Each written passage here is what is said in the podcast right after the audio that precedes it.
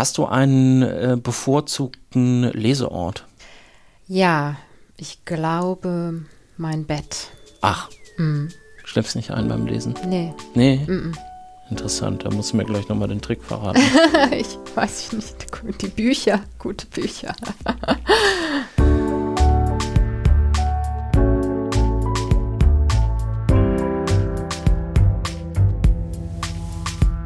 Das Lesen der anderen. Prominente Menschen sprechen über Bücher, die sie geprägt haben. Mit Christian Möller. Hallo, herzlich willkommen zu Das Lesen der anderen. Diese Episode wurde gefördert im Rahmen von Neustart Kultur, der Beauftragten der Bundesregierung für Kultur und Medien durch den Deutschen Literaturfonds e.V. Vielen Dank und vielen Dank natürlich auch wie immer an die netten Leute, die eine monatliche oder Jahresmitgliedschaft bei Steady abgeschlossen haben. Seit der letzten Episode ist wieder jemand dazugekommen. Hallo Susanne, viele Grüße und vielen Dank für deinen Support. Falls ihr auch Supporter werden möchtet, dann schaut euch doch mal um auf das Lesen der anderen.de slash unterstützen. Später noch mehr dazu. Jetzt erst einmal zu meinem Gast. Asal Dardan ist Kulturwissenschaftlerin und Autorin. Sie hat eines der Bücher geschrieben, die mich dieses Jahr am meisten zum Nachdenken gebracht haben. Betrachtungen einer Barbarin heißt es, enthält Essays, sehr persönliche Essays. Asal, die als ganz kleines Kind mit ihrer Familie aus dem Iran fliehen musste und mit ihrer Mutter erst in Köln aufgewachsen ist und dann in einem Internat in Bonn Abitur gemacht hat. Asal erzählt von sich und wie sie in Deutschland trotzdem immer wieder in der Wahrnehmung der Leute zur Fremden, zur anderen, zur Barbarin eben gemacht wurde und immer noch wird. Das Tolle an dem Buch ist zum einen, dass es von den persönlichen Betrachtungen immer wieder ins Allgemeine wechselt, etwas über unsere Gesellschaft insgesamt sagt. Das Tolle ist aber auch, das sollte man nicht vergessen, die große Klarheit und Eleganz von Asal Dardans Prosa. Ein Buch, das mich rundum beeindruckt hat und umso mehr freue ich mich jetzt darüber, dass sie im Podcast zu Gast ist und etwas über die Bücher erzählen wird, die sie geprägt haben. Ich wünsche euch viel Spaß dabei. Geht gleich los nach der Werbung.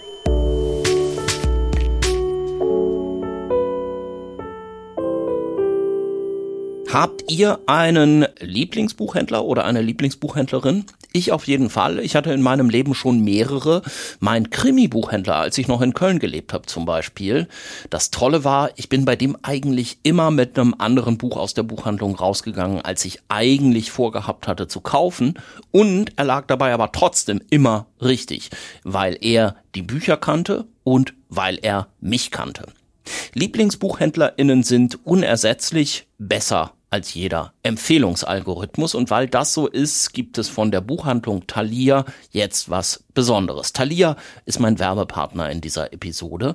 Auf thalia.de oder in der Thalia App könnt ihr über 1300 Lieblingsbuchhändlerinnen folgen und dort deren Buchempfehlungen lesen. Über 280.000 Empfehlungen zu über 50.000 Titeln haben die da schon gegeben. Richtige Tipps von ExpertInnen also, so dass ihr dann vielleicht, so wie ich früher, auch immer was anderes kauft, als ihr ursprünglich vorhattet und dabei aber trotzdem immer richtig liegt. Und was gerade das Gute ist, wenn ihr einem Lieblingsbuchhändler oder einer Lieblingsbuchhändlerin folgt, dann könnt ihr was gewinnen, nämlich Lesestoff für ein Jahr. Klingt das gut? Dann schaut doch mal vorbei auf www.thalia.link slash lesen minus der minus anderen www.thalia.link slash lesen minus der minus anderen. Den Link packe ich euch aber auch nochmal in die Show Notes.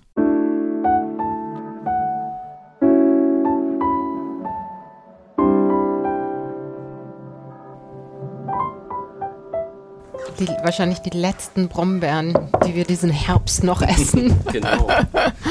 So, die sind aus dem, aus dem sehr guten, aber auch so ein bisschen mit Apothekenpreisen ausgestatteten äh, ja. Kiosk nebenan. Aber, aber Brombeeren gehören auch eher zu den Apothekenfrüchten. Nur auf Rezept. Ja, genau. Ja, äh, greift zu und dann können wir ja auch so ein bisschen das machen, was alle Leute total hassen, nämlich essen ja. und leicht schmatz, schmatzen. schmatzen beim beim Reden. Oh, die sind kalt. Die sind, ja, die sind direkt aus dem Kühlschrank. Herzlich willkommen, Asal. Schön, dass du hier bist. Danke. Ich freue mich, hier bei dir zu sein. Mit einem großen, jetzt haben wir hier Brombeeren vor uns und Wasser und einen großen Stapel Bücher. Mhm. Und obenauf liegt ein gelbes Buch, was du offensichtlich bewusst auf deine, äh, auf deine Strickjacke farblich abgestimmt genau, hast. Genau, ich bin voll color-coded. ja. bin ich hier angekommen. Mhm. André Gide. Das wichtigere Buch ist tatsächlich das hier. Ja. Wir kommen. Die Ausgabe. Okay, mhm. noch, noch älter als das andere. Mhm. Wir kommen gleich ja noch tatsächlich inhaltlich auf die Bücher. Ja. Du hast bei dem auch tatsächlich sofort gesagt, als wir gemailt haben vorab, okay, ich nehme auf jeden Fall die Tagebücher von André Gide. Ich bin sehr gespannt, was das bedeutet, dass du so spontan gesagt hast, die müssen auf jeden Fall. Und den Rest überlege ich mir nochmal. Und äh, da ist jetzt noch ein anderer Stapel an Büchern, die daneben liegen. Mhm. Zu denen kommen wir dann auch gleich. Mhm. Ist dir die Auswahl schwer gefallen? Hast du lange drüber nachdenken müssen? Ja, ich habe schon ein bisschen drüber nachgedacht, weil ich erst natürlich an die ganzen Bücher gedacht habe, die, also wenn, wenn man sagt geprägt, ne, dann sind ja. das meistens die ersten Bücher, die ja. man liest. Dann ist mir aufgefallen, das wäre dann eine Liste an ausschließlich Verstorbenen und vor allem auch Klassikern. Und ich wollte einfach auch jetzt dieses Gespräch mit dir nutzen, um noch so ein bisschen auch das Obskurere, was mich geprägt hat, ja. oder, oder so links und rechts von dem, was, glaube ich, aber viele lieben. Also ich meine, ich hätte dir sonst die Brüder Karamasow mitgebracht, weil ich mich in Mitya, das war meine erste große Liebe, Mitya, Dimitri Karamasow. Oder ich habe ganz viel F. Scott Fitzgerald und D.H. Lawrence gelesen, die haben mich extrem geprägt. Aber ich wollte nochmal so ganz spezifische Sachen her herausnehmen, die mich nicht nur aus literarischer Sicht geprägt haben, sondern einfach irgendwie auch so nochmal was ganz Bestimmtes, Besonderes für mich ja. in meiner Werdung oder Reifung oder so bedeutet haben. Interessant, dass du jetzt die Brüder Karamasow ansprichst, weil ich habe jetzt nochmal in deinem Buch geblättert, Betrachtungen einer Barbarin, nachdem ich es im Frühjahr schon gelesen hatte, mit ganz großem Genuss und ganz großem Gewinn. Und war dort eigentlich an einer Szene nochmal jetzt hängen geblieben. Ich glaube, das ist in den USA, in Atlanta, wo du bei CNN kurz nach dem Abi ein Volontariat gemacht hast. Und da gehst du immer, weil die Stadt irgendwie auch groß und überwältigend und anders und fremd ist, wenn ich es jetzt mal so zusammenfasse, in die Bibliothek.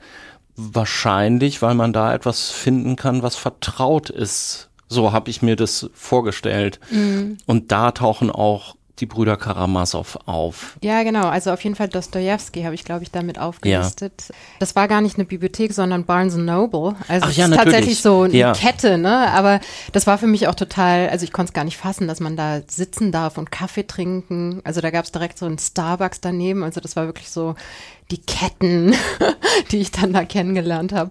Das war ja 99. Das, ja. Da, da gab es noch gar kein Starbucks und so in Deutschland. Und dann saß ich da wirklich stundenlang äh, und man durfte einfach da sitzen und die Bücher lesen und reingucken. Also die haben einen nicht weggeschickt oder abgestraft. Und ich habe aber auch einige davon. Also ich habe mir äh, einige der Bücher auch dann gekauft. aber ich, ich war sehr einsam in meiner Wohnung. Das heißt, ich habe das dann einfach genutzt, an diesem Ort zu sein mit Leuten, die eben auch nach Büchern suchen oder also ich hatte dann so ein bisschen das Gefühl, ich bin ein bisschen mit meiner Posse so. Ja. Das sind so Leute, mit denen ja. ich was anfangen kann, aber ich ja. muss jetzt auch nicht mit denen reden oder ich falle auch nicht auf als schräg oder anders oder ne. Also ich habe mich da ganz wohl gefühlt in diesem Barnes Noble und habe da wirklich Stunden um Stunden um Stunden verbracht. Manchmal bin ich da nach dem Frühstück hingefahren und bin dann abends, als die zugemacht haben, dann wieder nach Hause und zwischendurch einfach nur im Starbucks ein Sandwich gegessen oder so. Ich habe es deshalb vermutlich gleich in die Bibliothek verlegt, weil ich noch die Erinnerung so präsent habe. Gerade, ich bin Ende 2017 von Köln nach Berlin gezogen und war dann hier, glaube ich, auch erstmal so ein bisschen verloren, mhm. obwohl ich hier Leute kenne. Und dann war das halt so zum ersten Mal einer dieser Berliner Winter und die Leute hatten vorher gesagt, du wirst dich schon noch, wirst dich schon noch umgucken hier mit dem Winter. Und die Leute hatten recht. Und ich habe mir dann, äh, das hatte ich schon ganz lange nicht mehr, mal wieder einen Bibliotheksausweis besorgt und bin dann immer, weil die Amerika Gedenkbibliothek da in Kreuzberg am Sonntag aufhat, was ich aus Köln so nicht kannte, bin ich oft am Sonntagnachmittag in die Bibliothek gegangen und man kann dann halt nicht mehr mit einer Bibliothekarin oder einem Bibliothekar sprechen, aber Bücher ausleihen geht und ja, es sind dann halt irgendwie Familien mit kleinen Kindern da und überhaupt irgendwie Leute, die halt lesen. Also ich glaube Schülerinnen, Schüler, die dann da sitzen und, und lernen. Und ich glaube, das war dann einfach, was hast du gesagt? Da bin ich bei meiner Posse mm. so ein bisschen so in der Richtung. Also ich habe einfach gedacht, so ja, wo, wo Bücher sind, ist ja kein ganz, ganz verkehrter Ort.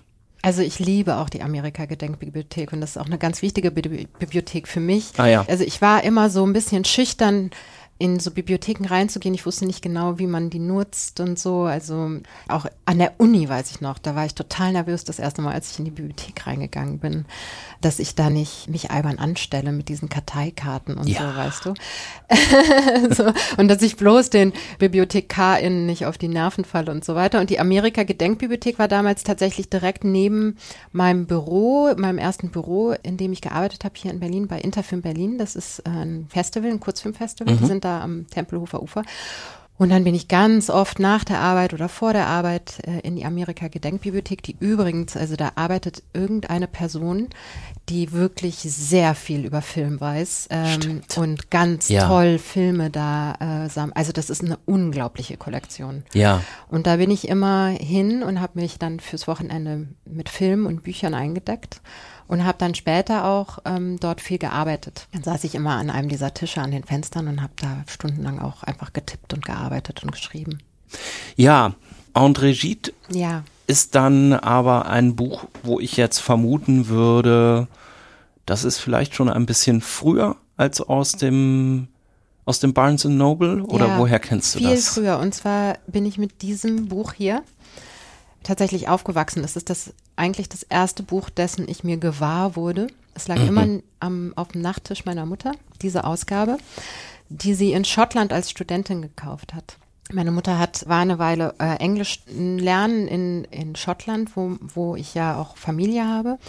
Und als sie dann wieder in den Iran kam, hat sie meinen Vater geheiratet. Und dann kurz danach war ja die Flucht und so. Und dieses Buch ist eines der wenigen Dinge, die meine Mutter tatsächlich mitgenommen hat bei der Flucht. Also es ist halt eines der Dinge, die ich sozusagen mit meiner Mutter oder mit dieser, mit diesem Aufwachsen in dieser Kölner Wohnung, die ich ja auch beschreibe in, in dem Buch, verbinde. Köln-Chorweiler war das, glaube nee, ich. Ne? Äh, nee, nee, Höhenberg. Höhenberg. Bisschen ähnlich, glaube ja, ich. Ne? Ähnlich, ja, genau. Ich kenne mich ja gar nicht so gut in Köln eigentlich aus. Also ich bin da ja äh, ziemlich bald auch weggezogen. Ja. Ähm, da war ich so, glaube ich, sechs.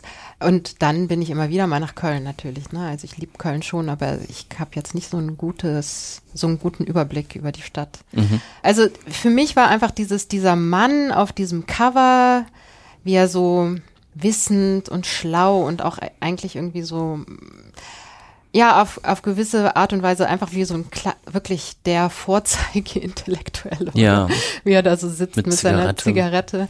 Ähm, das hat mich schon als kleines Mädchen sehr beeindruckt und ich wusste irgendwie, also ich habe meine Mutter immer beneidet um dieses Buch, das da lag auf ihrem Nachttisch. Ich habe auch immer geblättert. Sie hat auch Sachen unterstrichen, die habe ich dann immer versucht zu entziffern und zu verstehen. Und ich habe meine Mutter danach nie so wirklich als Lesende, sie musste halt viel arbeiten und so, ne? Also ich, es war einfach etwas, was mich verbunden hat mit meiner Mutter, bevor sie mich hatte. Also was so einen Einblick brachte, weil wir hatten ja, ja keine, wir hatten, also diese Wohnung, das war ja irgendwie so, nichts, was natürlich gewachsen wäre über die Jahre. Ne? Also meine Eltern mussten sich einfach von heute auf morgen irgendwie einrichten in dieser neuen Stadt, in diesem neuen Land. Darum hatte dieses Buch immer, und ich habe auch immer meiner Mutter schon sehr früh gesagt, wenn du mal stirbst, musst du mir dieses Buch vererben. Ja. Es gab immer dieses Buch und ein Kleid, das ich unbedingt wollte, mit mhm. so Punkten. Jetzt hat meine Mutter tatsächlich erst, als ich ihr gesagt habe, du, ich gehe in eine Sendung und rede über dieses Buch, hat sie mir das zugeschickt.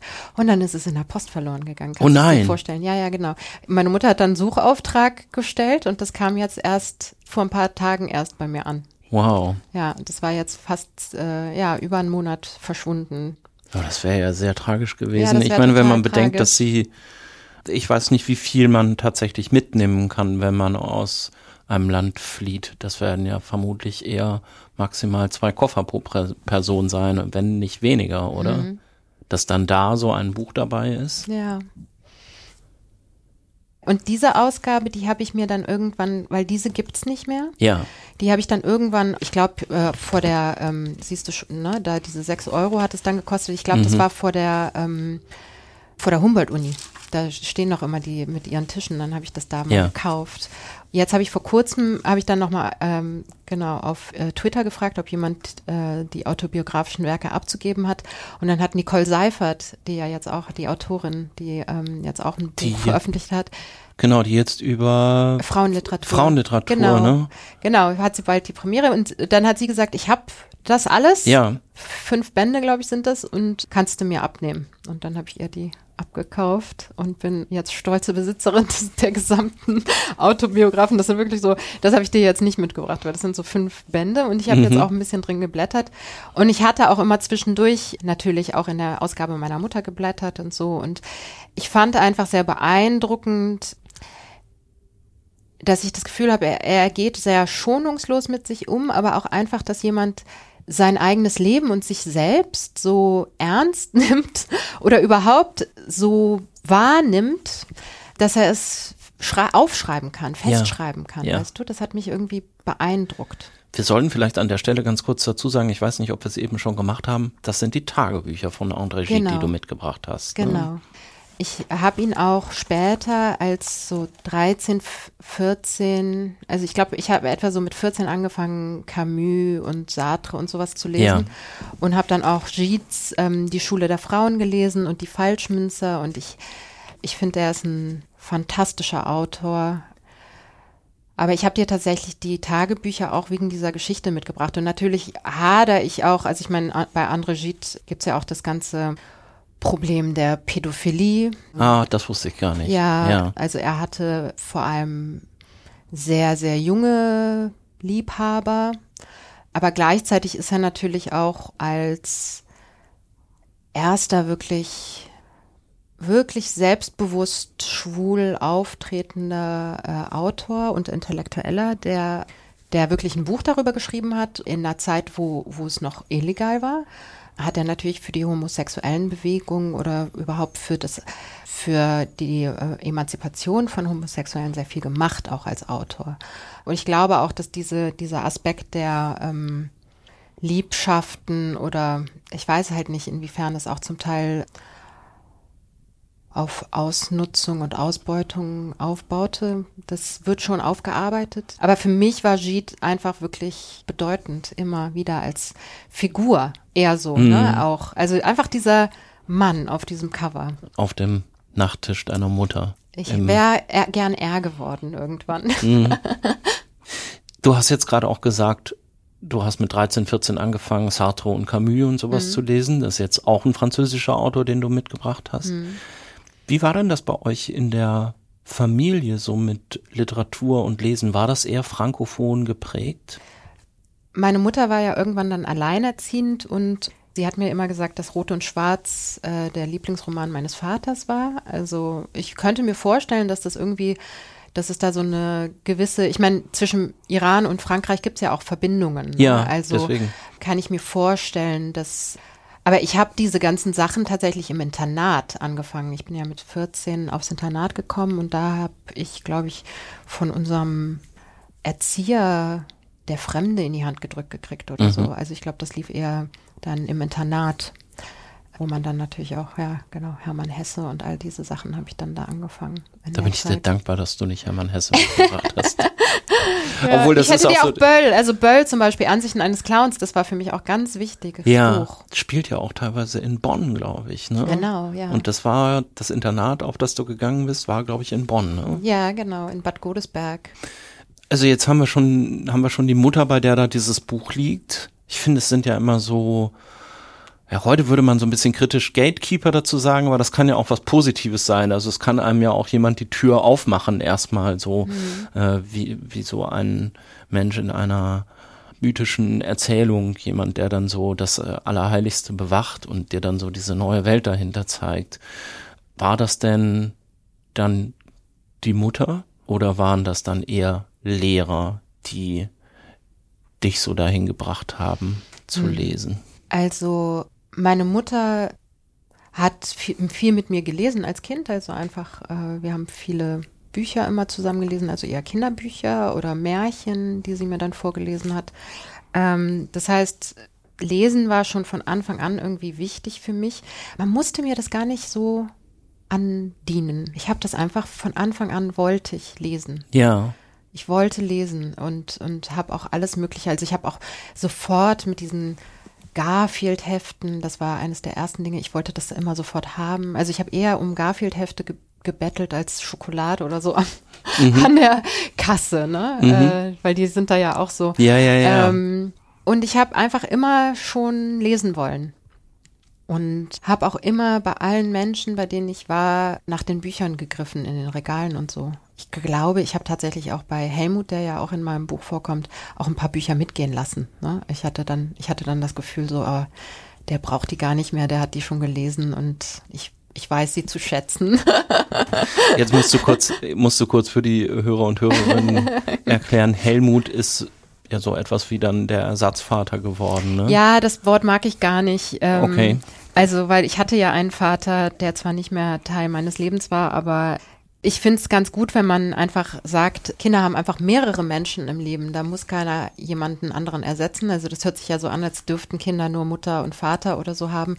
Aber viele Kinder haben das Glück, ganz viele unterschiedliche Menschen zu haben oder gar keine Mütter und Väter, sondern einfach Menschen, die sich ihrer annehmen. Also, und das war mein Freund. Also es ja. war mein guter Freund. Und er war auch der Freund meiner Mutter. Ne? Also er war unser Freund auf unterschiedliche Art und Weise.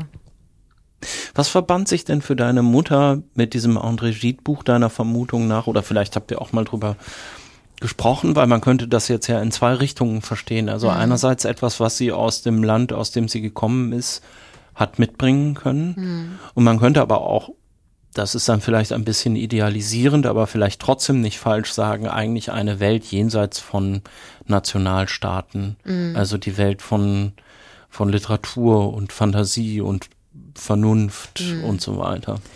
Ja, ich glaube, für meine Mutter ist, hat dieses Buch, sie kam ja aus einer, äh, also sie, meine Mutter hat äh, fünf Geschwister, nee, vier Geschwister, also sie sind insgesamt fünf.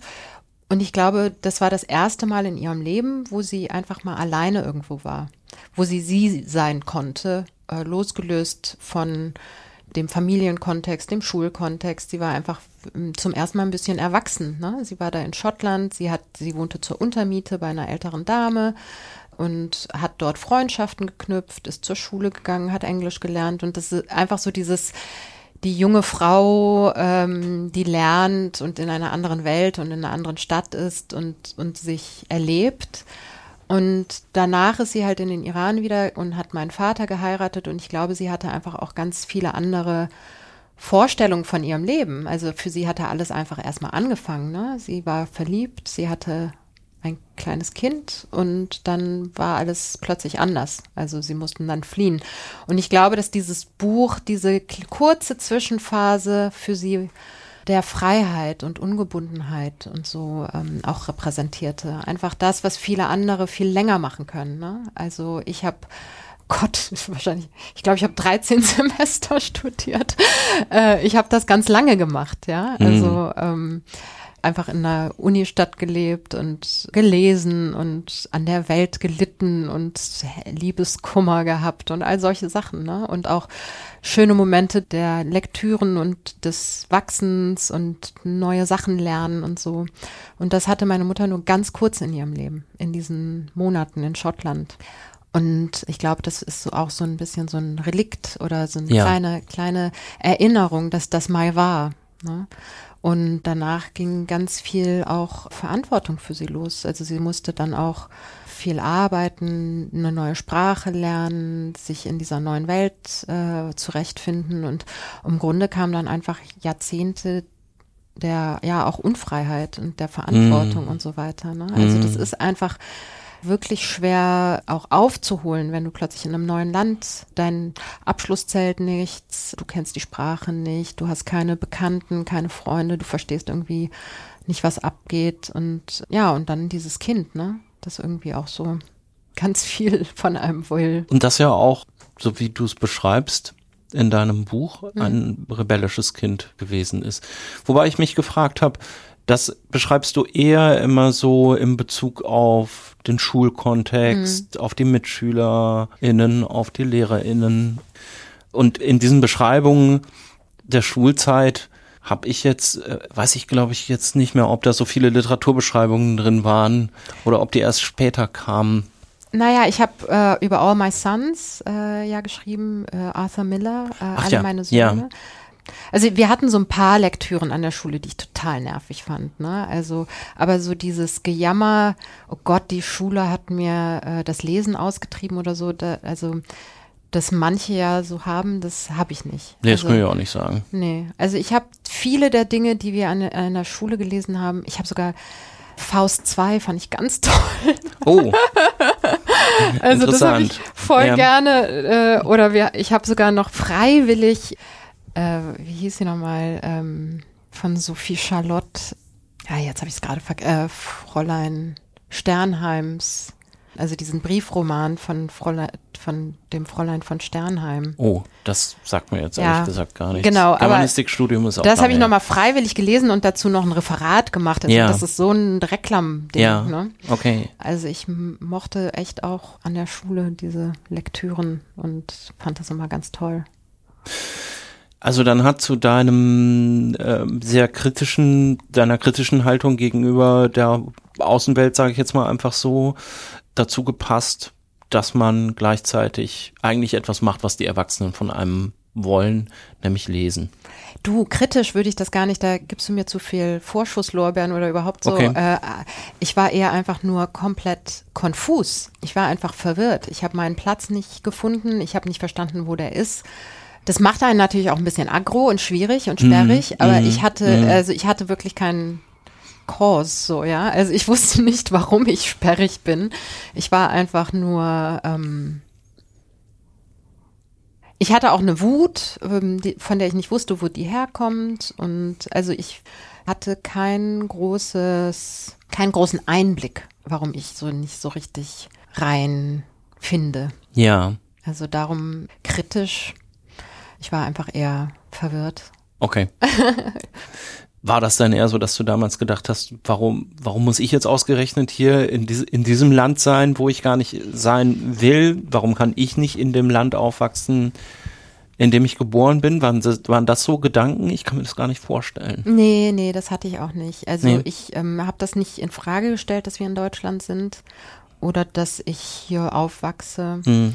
Manchmal wäre ich gern nach Schottland gegangen, einfach weil da meine Cousins und Cousinen waren, die ich sehr gern hatte und, und meiner Tanten. Also weil ich da einfach eher so dieses Familiending empfunden habe und, und es auch ganz gut fand, dort eins von mehreren Kindern zu sein. Man verschwindet dann so ein bisschen, ne? Ja. Äh, ich bin halt Einzelkind und dann ist halt der Fokus sehr stark auf dich. Ja, ja. Ne? Jetzt bin ich aber mit der Frage, wollte ich eben eigentlich Ja. ganz woanders hin. Verzeih, Und zwar, nee, nee, nee, nee, ich, ich habe ich hab, ich hab das, ich hab das schon selber gemacht. Während ich die Frage noch gestellt habe, bin ich auf eine, auf eine andere Bahn irgendwie gekommen. Ich wollte sagen, okay, du warst so, das war halt so ein bisschen dieses, was ich jetzt eben kritisch genannt habe in der Schule, ist jetzt mal das Wort vielleicht für den Moment egal. Wie war es denn zu Hause? Weil das ist ja doch möglicherweise dann anders, wenn man sich der Mutter dann doch auch gegenüber verpflichtet fühlt. Und ich vermute jetzt einfach mal so in die Richtung, wenn du dich schon so stark an diesem Buch orientiert hast, was auf ihrem Nachttisch lag und was dann ja auch so für sie und für ihren Lebensentwurf ein bisschen gestanden hat. Genau, also wenn man irgendwie merkt, die Mutter hat's schwer, arbeitet viel, ist mit dir alleine und dann hat man auch ein schlechtes Gewissen. Also ich glaube, das ist sehr wichtig, das merke ich jetzt auch als Mutter, dass man dem Kind so ein Gegenüber bietet, an dem es sich auch messen kann oder abarbeiten kann oder gegen das es rebellieren kann und dass ich dann da einfach so stabil bleibe, dass ich einfach dieses stabile Gegenüber bin, das sagt, okay, jetzt arbeitest du dich an mir, mir ab, ich bin halt da, mach das. So. Also man braucht so ein Gegenüber. Und das war für mich, glaube ich, schwer. Mehr kann ich dir zu meinem Zuhause gar nicht so sagen. Also. Hm. Aber kommen wir mal wieder zurück zu dem André Gide. Weißt Ja. du denn noch den Moment, wann du das dann selber zum ersten Mal aufgemacht hast und gesehen hast, ah, hier die Unterstreichung und versucht hast, dir einen Reim drauf zu machen? Weil das ist ja jetzt nichts, was man so mit 13, 14 sofort versteht und mal so wegschmökert an einem langen Nee, Wochenende. Aber das war schon zu Zeiten, äh, bevor ich aufs Internat gegangen bin, also bevor ich so 13 war. Und meine Mutter hat tatsächlich viel so Sachen unterstrichen, in denen es um ums Einsamsein, ums Schweigen und auch so ein bisschen Herzschmerz. Ja. Also so dieses ähm, Romantische, was er so zu bieten hat. Ne? Und ich habe viel später, als ich dann nochmal reingeguckt habe, es auch gelesen als Autorin. Was er so schreibt über ähm, seine Autorenschaft und sein Schreiben und sein, seine Auseinandersetzung mit anderen AutorInnen, mit denen er befreundet ist oder die er liest. Und es kam dann nochmal dazu, die Schicht. Also ich habe es beim ersten Mal hauptsächlich Spurensuche nach meiner Mutter. Und irgendwann habe ich mich mehr für diesen Autor auch interessiert. Und in diesem Buch finde ich immer wieder was äh, für mich und jetzt inzwischen tatsächlich hauptsächlich als Autorin. Also ähm, ich finde das ganz interessant, wenn er dann so ein Mittagessen mit jemandem, wo die sich über irgendwas gestritten haben, über die Funktion des Ich oder so, ne, Im in der Erzählung oder ob man die Moral in die Literatur bringen darf oder nicht, ne, sowas. ja. Das finde ich schon interessant, wie die, wie die da so saßen und diese Diskussionen hatten.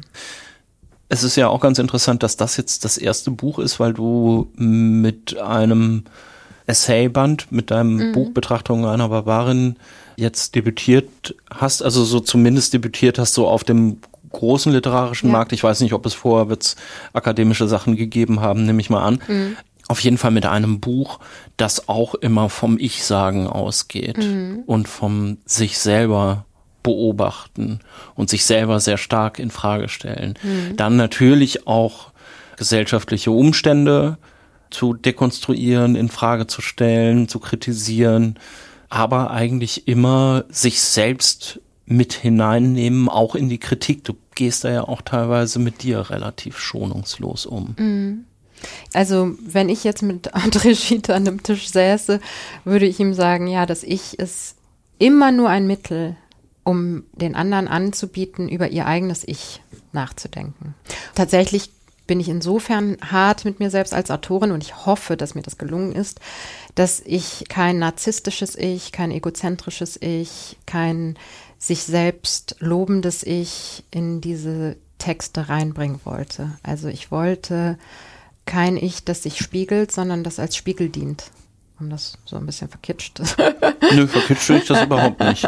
Ähm, war, war das eine bewusste Entscheidung?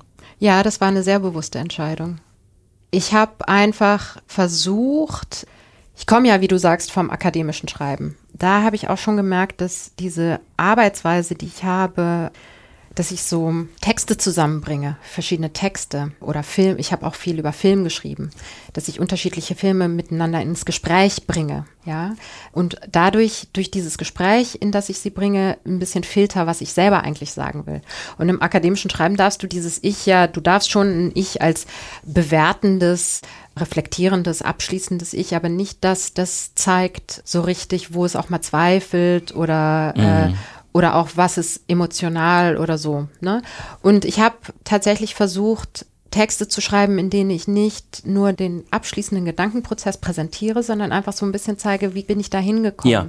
Und da brauchst du eben das Ich. Ja. Also sonst hätte ich vielleicht die, das Ich auch gar nicht in diese Texte gegeben. Also es ging mir gar nicht darum zu sagen, so ging es mir als Kind und so ging es mir als Studentin und, und so weiter.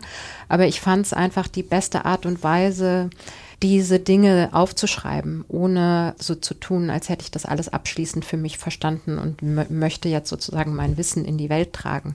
Und gleichzeitig liebe ich Essays einfach. Also es gibt ganz viele essayistische Texte und AutorInnen, die ich einfach sehr liebe und, und die mich geprägt haben. Und ich, ich liebe das Format. Ich habe mich bei dem Buch gefragt, ob das schwierig war, das an einen Verlag zu bringen, weil generell sagt man ja so ein bisschen, naja, Essays mhm. verkaufen sich nicht so gut und wenn, dann bitte vielleicht so als jetzt Nebenprodukt mal äh, eines Autors, einer Autorin, wenn er oder sie gerade keinen Roman oder keinen Erzählungsband hat. Mhm. Damit so zu debütieren, ist sicherlich nicht ganz einfach gewesen. Ja, also da müsstest du wahrscheinlich eher meine Agentin fragen, weil sie hat mich sehr gut äh, geschützt vor zu viel Enttäuschung. Also es waren ein paar Verlage, die sagten, ja, das ist echt super schön geschrieben, können wir daraus nicht lieber Erzählungen machen oder und ich meine Erzählungen verkaufen sich ja auch, also das ist ja auch ja. nicht so der ja. Liebling der Verlage, ne? Aber und manche wollten es stärker als Memoir und Sachbuch oder so. Aber im Großen und Ganzen muss ich ehrlich sagen, also wenn ich so sehe, was andere Leute auch zum Teil durchmachen, also so schwer war es jetzt nicht. Und bei Hoffmann und Kampe war das jetzt tatsächlich so, dass, dass die einfach gesagt haben, uns gefällt das. Ich hatte da gerade mal vier Essays fertig. Ja. Vier der zehn. Und die meinten so, ja, wir finden das voll gut so, macht das so weiter. Also Dann. so schwer war das jetzt nicht. Ne? Okay, ich hätte mir jetzt so vorgestellt, dass also so ein bisschen, was du jetzt andeutest, dass man sagt, naja, wir können das, es gibt ja jetzt so auch, glaube ich, so ein neues Genre, zumindest hab ich, ist mir dieser Begriff schon mal häufiger über den Weg gelaufen in den letzten Jahren, Migrant Memoir, glaube ja, ich, sagt genau. man so, ne? Und dann wird so ein bisschen sehr exotisierend vielleicht oder zumindest auf solche Reflexe bauend äh, die eigene Einwanderungsgeschichte erzählt und vielleicht kommt dann noch ein bisschen Reflexion hinten dran, aber bei mhm. dir verschiebt sich ja eigentlich in all diesen Essays so nach einem Drittel ungefähr gefühlt sehr stark das Gewicht auf eine ganz andere Ebene, mhm. also eher auf die Ebene der Beobachterin. Und zwar dann nicht nur der Beobachterin ihrer selbst und ihrer eigenen Lebensgeschichte. Ich wollte, und das habe ich auch von Anfang an, habe ich das den Verlagen gesagt und auch also ich habe gesagt, ich schreibe kein Migrantenmemoir. Mhm. Ich will auch nicht als Migrantin irgendwie angepriesen werden. Mhm.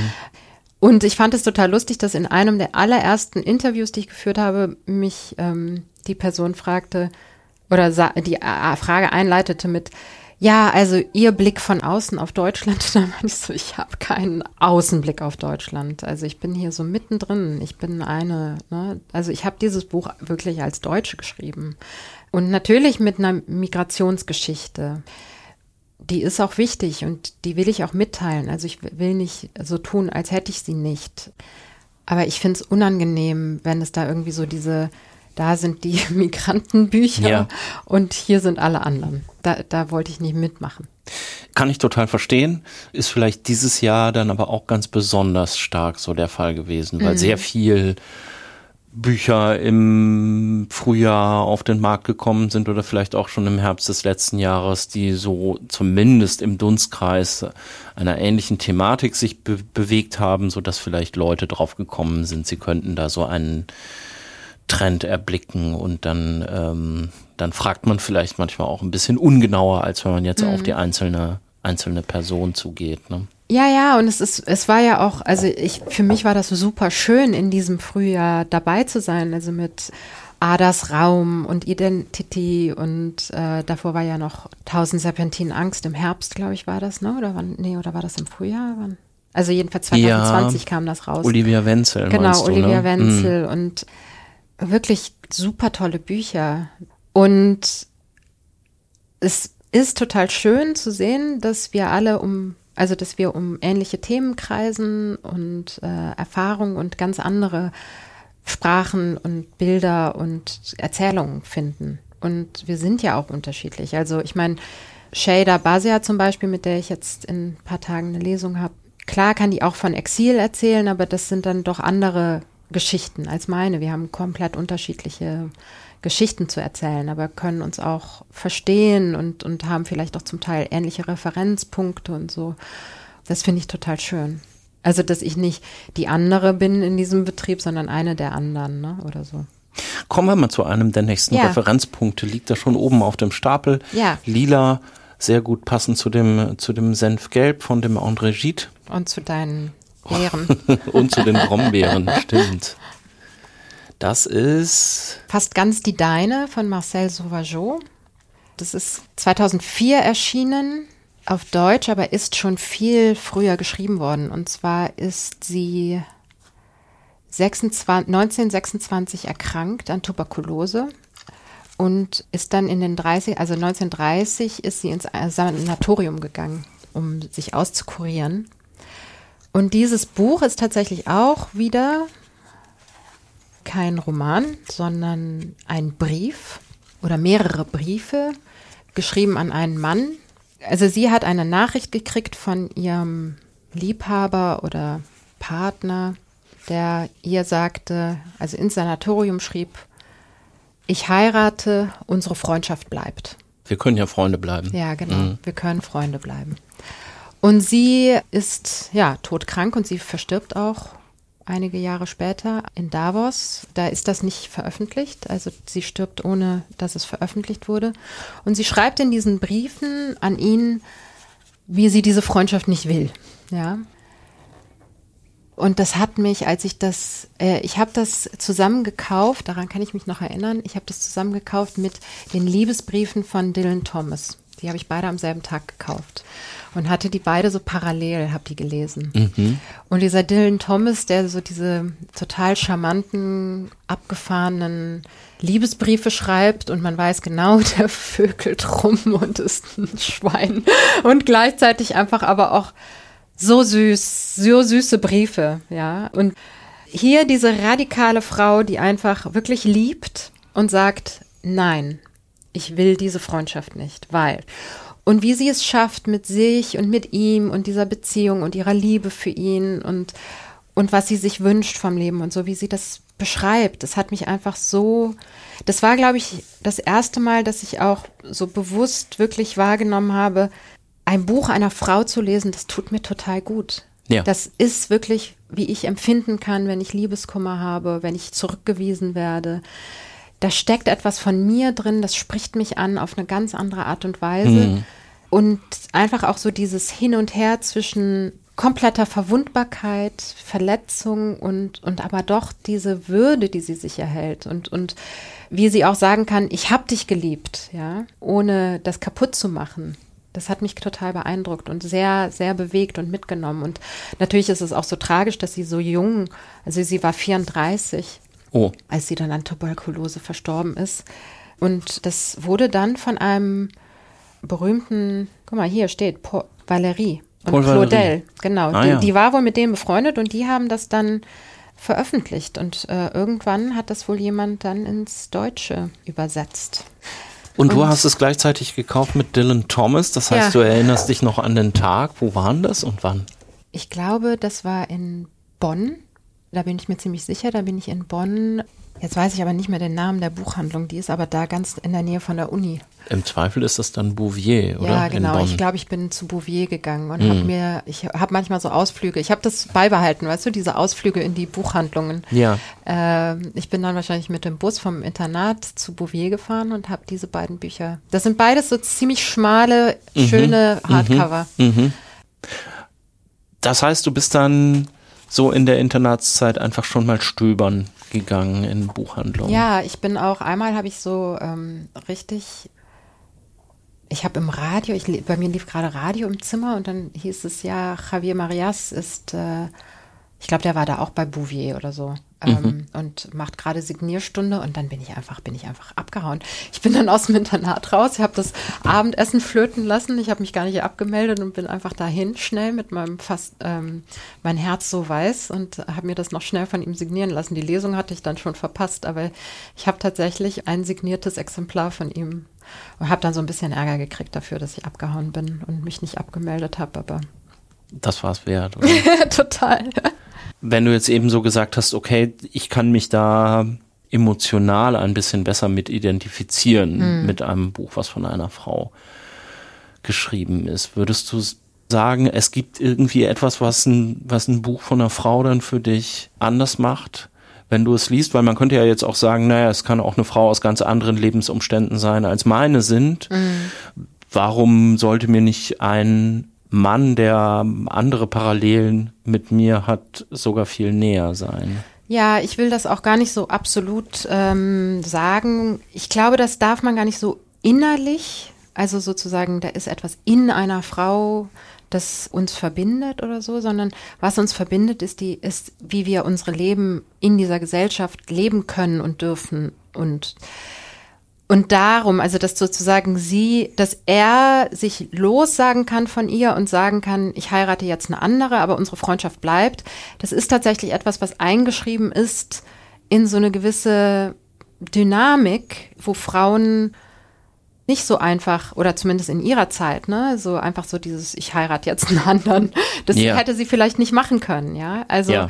oder wenn es um Mutterschaft geht. Also da sind ganz spezifische Dinge, die mich als Mutter prägen, mir widerfahren, die mich natürlich dann verbindet mit anderen Müttern. Aber ich würde nicht sagen, dass, dass das alles inhärent so ist, dass man, also dass einen was verbindet oder so. Also natürlich, ich habe auch in Andre Gide oder, oder wenn ich Bücher von anderen ich finde in vielen Büchern, und da gucke ich nicht so unbedingt auf die Autorenschaft oder so, aber in, bei diesem Buch habe ich es gemerkt, dass es mir mm. nahe ging, auch weil es die Worte und Gefühle einer Frau waren.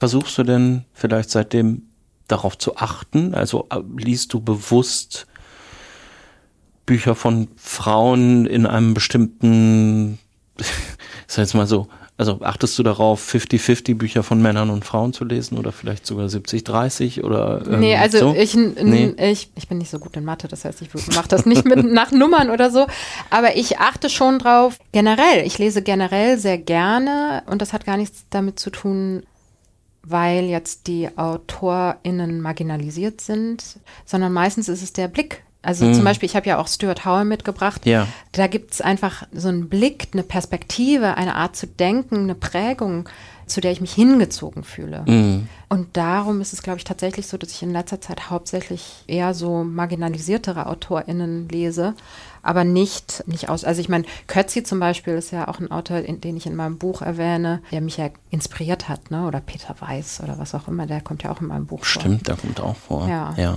Thomas Brasch. Also ich habe schon einige Männer in meinem Buch, die mich geprägt haben, aber ich empfinde es auch als politischen Akt oder äh, als etwas Bewusstes, äh, nicht nur diese Klassiker oder nicht nur Männer zu zitieren und als Referenzpunkte mm. zu wählen. Mm. Es prägt ja auch mein Denken ganz anders. Mm. Ne? Wenn ich diverse Bücher lese, dann habe ich einfach auch viel einen viel informierteren Blick. Mir ist das nämlich, deswegen komme ich auch auf die Frage, mir ist es in diesem Frühjahr tatsächlich so gegangen, mhm. weil das ist mir dann eher so fast passiert, würde mhm. ich sagen.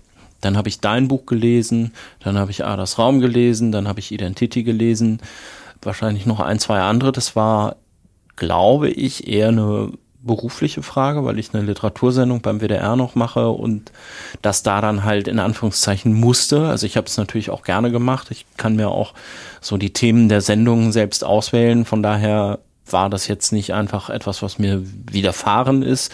Aber wenn nicht die Lage auf dem Buchmarkt in diesem Frühjahr so gewesen wäre, weiß ich, dass ich von mir aus nicht so automatisch drauf gekommen wäre, Frauen zu lesen. Na, siehst du, das ist ja ein Riesenplädoyer dafür, dass die Verlage ähm, Voll. divers verlegen. Voll, ja.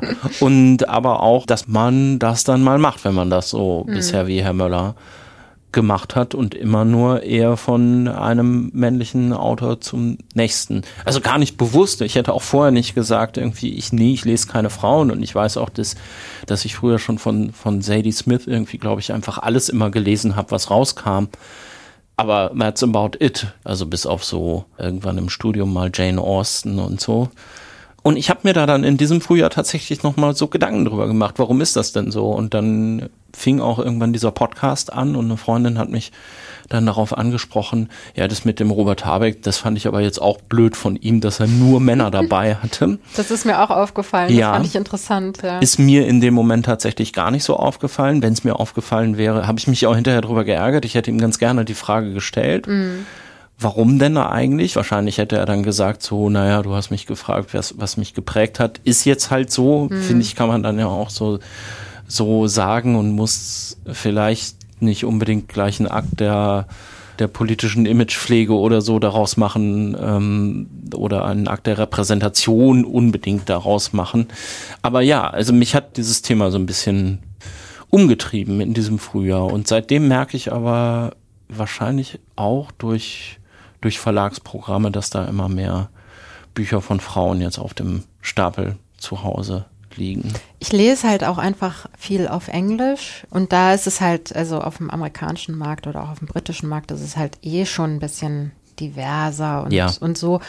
Also da habe ich dann schon das Angebot und darum mache ich das schon immer. Aber ich musste das auch lernen oder bewusster, also weil man ist so geprägt und ich habe auch in der Schule, also wir haben, glaube ich, wir haben noch nicht mal Anna Segers gelesen. Also wir, ich äh, kann mich nicht dran erinnern, dass wir, ich glaube, wir haben nur eines der Bronte-Bücher, weiß ich jetzt nicht mehr genau, ich glaube Wuthering Heights oder so, aber das war's, ja.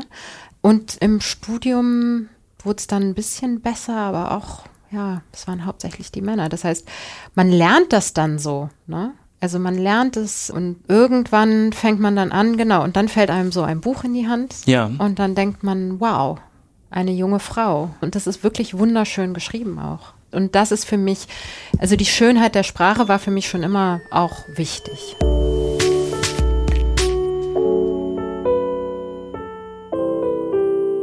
Hört ihr auch so gern True Crime Podcasts? Einer der erfolgreichsten True Crime Podcasts aus Deutschland ist Verbrechen von nebenan von Philipp Fleiter. Der kommt aus der ostwestfälischen Provinz, komme ich auch her, und deswegen weiß Philipp auch, die schlimmsten Verbrechen, die passieren oft nicht in der Großstadt, sondern direkt nebenan. Wenn die nette Nachbarin angeblich im Urlaub ist, in Wirklichkeit aber einbetoniert unter der Garage liegt oder wenn ein kleines Mädchen plötzlich spurlos vom elterlichen Bauernhof verschwindet, dann sind das Fälle, die man nicht vergisst. Philipp Fleiter berichtet schon seit Jahren über Verbrechen und ihre Hintergründe. In seinem True Crime Podcast Verbrechen von nebenan spricht er mit verschiedenen Gästen über die spannendsten Kriminalfälle im deutschsprachigen Raum.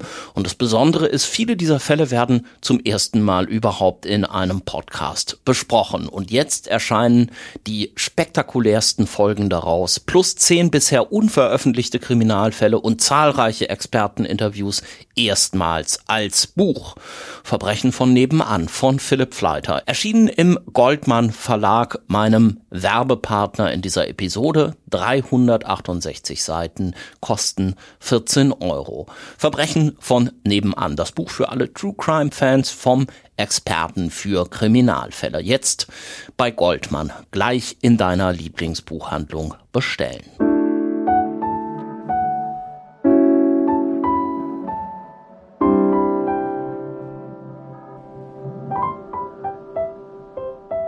Kommen wir zum nächsten Ja. Buch, was ich auch wieder, also ich farblich hast du das auch ganz äh, fantastisch gemacht.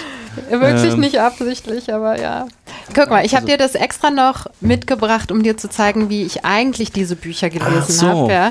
Also so sah das bei mir aus. Ne? Also ich habe die, Ja, das sind jetzt gerade so wie, ich bin dann immer in die Bibliothek, Ja. stundenlang, ne, so ähm, am Kopierer gestanden. am Kopierer gestanden und meine Bücher kopiert und dann immer noch hingeschrieben die Quelle. Das hat mir ein Professor ganz früh beigebracht. Der meinte, du wirst sonst wirklich verzweifeln, wenn du nicht immer sofort die Quelle draufschreibst. Aber das hier habe ich mir auch noch im Studium, also siehst du so ein bisschen, das ist so ein bisschen mitgenommen, aber da habe ich tatsächlich, ich habe mal, ich habe mich total gewundert. Ich habe so gut wie gar nichts angestrichen. Na, doch, da. Buch. Ja, da, aber Und einen Wasserschaden hat es irgendwie mal. Unten, ja, bei mir leider oft. Ähm, ich bin keine sehr pflegliche. Ja, dafür müssen wir jetzt aber dann sowieso auch mal eine Lanze brechen. Ich finde das ja super, weil Bücher sind, also ich finde ja nichts schrecklicher als dieses Getue um den Gegenstand Buch. Ja, ich weiß, ich das ist, wird jetzt einige Leute, die das hier hören, glaube ich, auch sehr befremden, aber ich muss immer an den Satz denken, den hat meine Mutter oft zitiert von Helmut Schmidt. Ja. Und der hat immer gesagt, sein Lieblingsessen ist Butterbrot, weil dann kann er in der anderen Hand noch ein Buch halten. so. Ja, und dann landen natürlich die ganzen Butterflecken auch im Buch. Das ist ja klar, wenn man das dann so macht und so gehört sich das auch. Genau, Und auch also der Wasserschaden. Aber das ist jetzt Hayden White, ne? Genau, Hayden White, den ich tatsächlich nicht im Studium kennengelernt habe, also schon als Studentin, aber den habe ich sozusagen für meine Diplomarbeit einfach so gefunden, äh, selbstständig beim Lesen. Und der hat, ich habe den jetzt mitgebracht, also es gab natürlich ganz viele andere Sachen, aber für mich war diese Diplomarbeit und das Nachdenken über Repräsentation von Erinnerung Also nicht von Geschichte oder von Vergangenheit, sondern von Erinnerung. Ganz wichtig. Und das hat mich total geprägt. Und bei Hayden White hatte ich plötzlich so ein, das allererste Mal diesen Aha-Moment, dass etwas, was wir vorher angesprochen haben, diese Verwirrung, die ich habe, mhm. tatsächlich auch übergehen kann in Kritik wenn man sich dessen bewusst ist, des Ursprungs. Ich war zum Beispiel nämlich total schlecht immer im Geschichtsunterricht. Ich habe es nicht gerafft. Ich habe nicht gerafft, die Linearität, die Folgerichtigkeit. Es ging mir nicht in den Kopf rein. Das heißt, ich war immer super schlecht. Meine Geschichtslehrerin war immer total enttäuscht mit mir. Ich, und dann lese ich Hayden White, der mir sagt, das sind alles Fiktionen, Narrationen, die wir uns erzählen. Wir fügen das in einen in eine Erzählung, damit es für uns Sinn ergibt, damit wir in die Vergangenheit blicken können, um uns selbst zu sehen und zu definieren.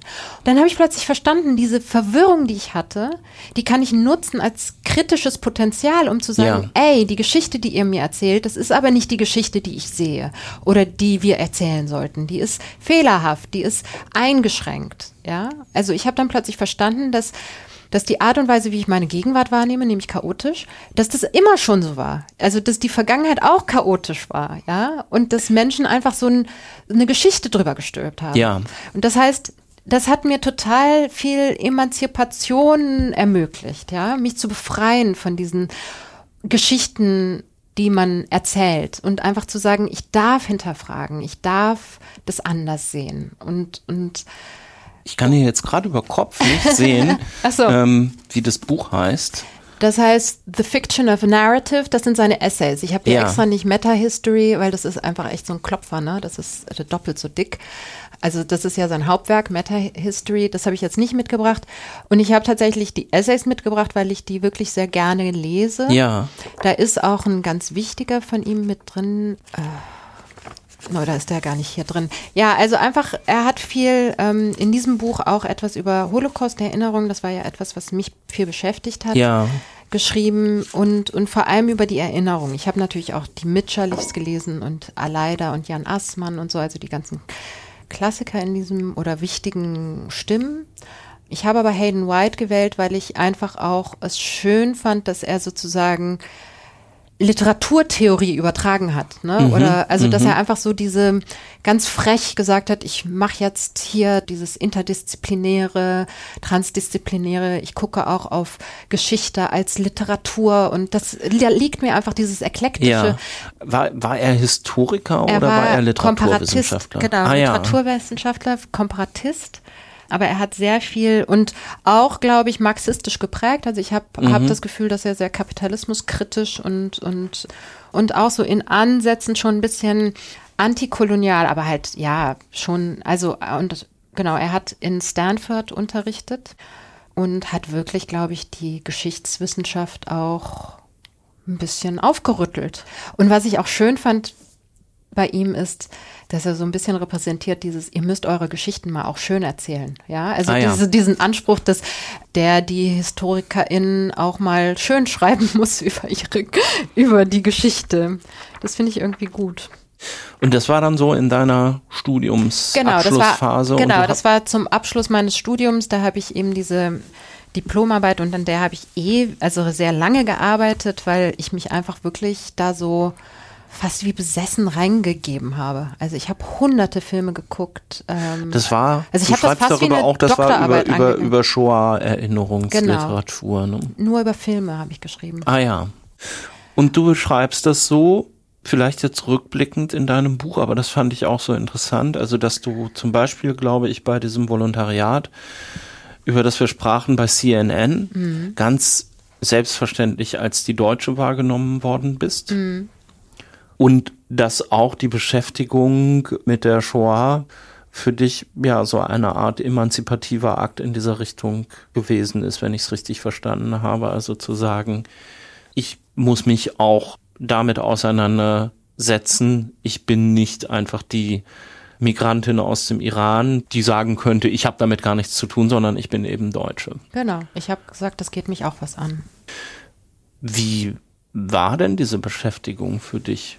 Mit diesem Thema in dieser Zeit? Es hat mir sehr viel gegeben. Das war das erste Mal, dass ich tatsächlich so eine Art von Gedankenprojekt hatte. Also wo ich ganz lange recherchiert habe, also wirklich, wo es mir Freude bereitet hat, Quellen zu befragen, aufeinander zu beziehen, plötzlich auch ein großes Wissen mir anzueignen über ein Gebiet und in der Lage zu sein, meine eigenen Gedanken zu haben und Sachen zusammenzuführen, einfach ein Wissen anzueignen und, und einen Blick zu schärfen. Also äh, als ich dann irgendwann diese Filme geguckt habe, habe ich plötzlich so viele Referenzen verstanden, so viel.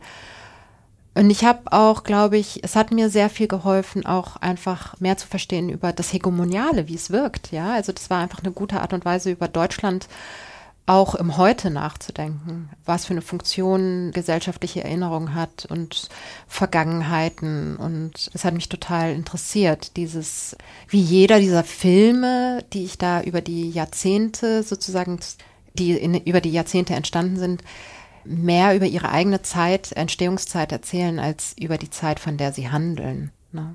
Hm. Wie war das emotional? Also es hat mich ja, es hat mich mitgenommen. Und gleichzeitig hat es mir irgendwie dieses Gefühl gegeben, ich möchte mit Menschen in Kontakt treten, die noch mehr darüber wissen als ich. Und mhm. gleichzeitig möchte ich, möchte ich dieses Interesse, das ich für diese Themen empfinde und für diese Geschichten zugänglich machen, teilen. Ich möchte irgendwie, darum habe ich ja dann auch diese Filmreihe gemacht, die dann im Hackische Höfe Kino lief. Also ich wollte einfach das teilen mhm. und wollte das zeigen was mir das bedeutet. Ja, es, es ist natürlich niederschmetternd, aber was soll man denn? Also die eigene Befindlichkeit ist da wirklich auch nicht so wichtig. Mhm. Ähm, und es wurde mir nie zu viel. Es ist eine gute Frage. Ich habe mir das nie, also natürlich war es manchmal, aber ich habe einfach so eine intensive, also einfach so einen Auftrag für mich darin gesehen oder so, so ein Gefühl, dass ich das weiter machen will, dass mich das interessiert, dass ich das besser verstehen will, dass ich auch die, also diesen Menschen, die sich die Mühe ge gemacht haben, das aufzuschreiben, dass ich das würdigen will auch. Also ich meine, wenn du Jean Amery liest zum Beispiel, also klar, das, du merkst ja richtig, wie er sich das aus der Seele gezogen hat. Ich wollte das einfach auch, ich weiß ich nicht, also ich kann es dir nicht sagen, aber ja. vielleicht ist es auch einfach mein Naturell, dass ich mich gern niedergeschlagen fühle oder so, keine Ahnung. Aber es hat mir viel gegeben. Ich habe nie das Gefühl gehabt, das ist jetzt zu viel oder es reicht. Und das ähm, beschäftigt mich auch immer noch. Also es ist immer noch, also es steht jetzt nicht mehr so im Vordergrund vielleicht, also es dominiert nicht mehr meine Lektüren und meinen Alltag und, und so weiter, aber es fließt ja immer noch zum Beispiel in mein Buch ein oder in ja. meine Texte. Also es ja. hat mich extrem geformt. Und eben auch dieser Gedanke, es kommt drauf an, was du für eine Geschichte erzählst aus der Geschichte. Das ist ja auch eine immense Befreiung, dass man, wenn man der Geschichte oder dem Leben gerecht werden will, dass man sich auf die Suche machen kann, das auf die beste Art und Weise zu erzählen. sich das aneignen kann, ja, auch auf eine Art. Ne? Genau, aber dass es nicht eine einzige Art und Weise gibt, es zu erzählen und dann ist vorbei, sondern das befreit dich auch so ein bisschen von diesem, ich muss was Neues erzählen. Nee, es geht auch darum, wie du es anders erzählst.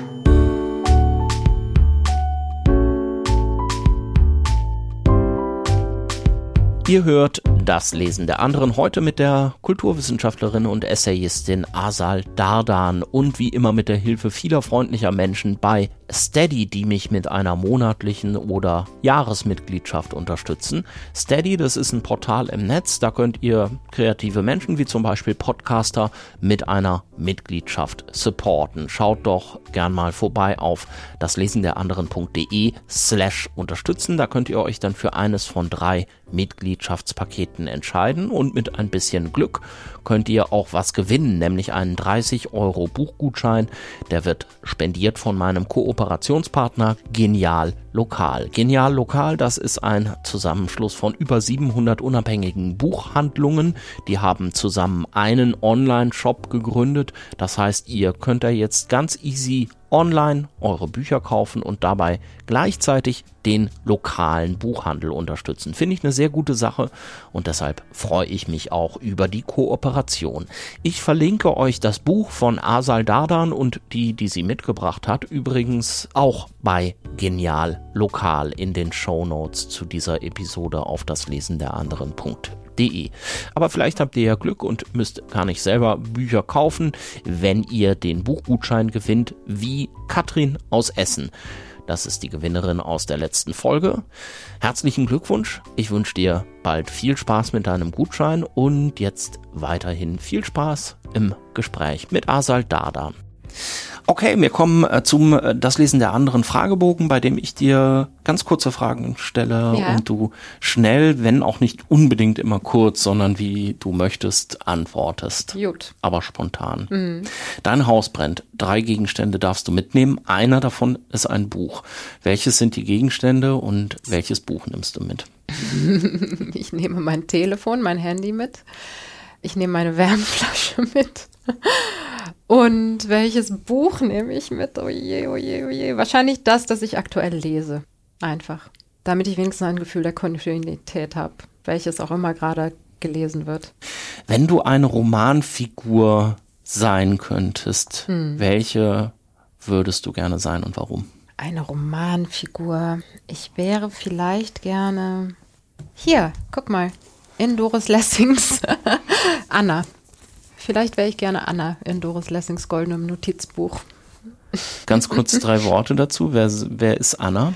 Anna ist, ja, ich würde fast meinen, Doris Lessings alter Ego im goldenen Notizbuch, eines ihrer prominentesten Werke.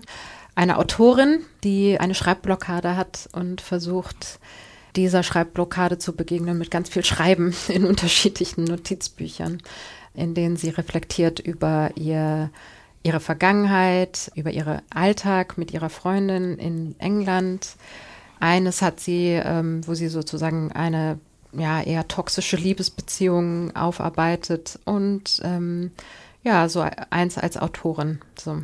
Und ich glaube, dieses einfach eine Autorin sein und sich ausprobieren und sich mit der Umwelt und so beschäftigen, das würde mir liegen da hätte ich kein Problem mit, diese Figur zu sein.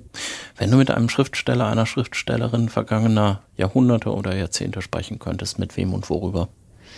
Mich äh, hat schon mal jemand diese Frage gestellt und da habe ich Gramsci geantwortet. Aha.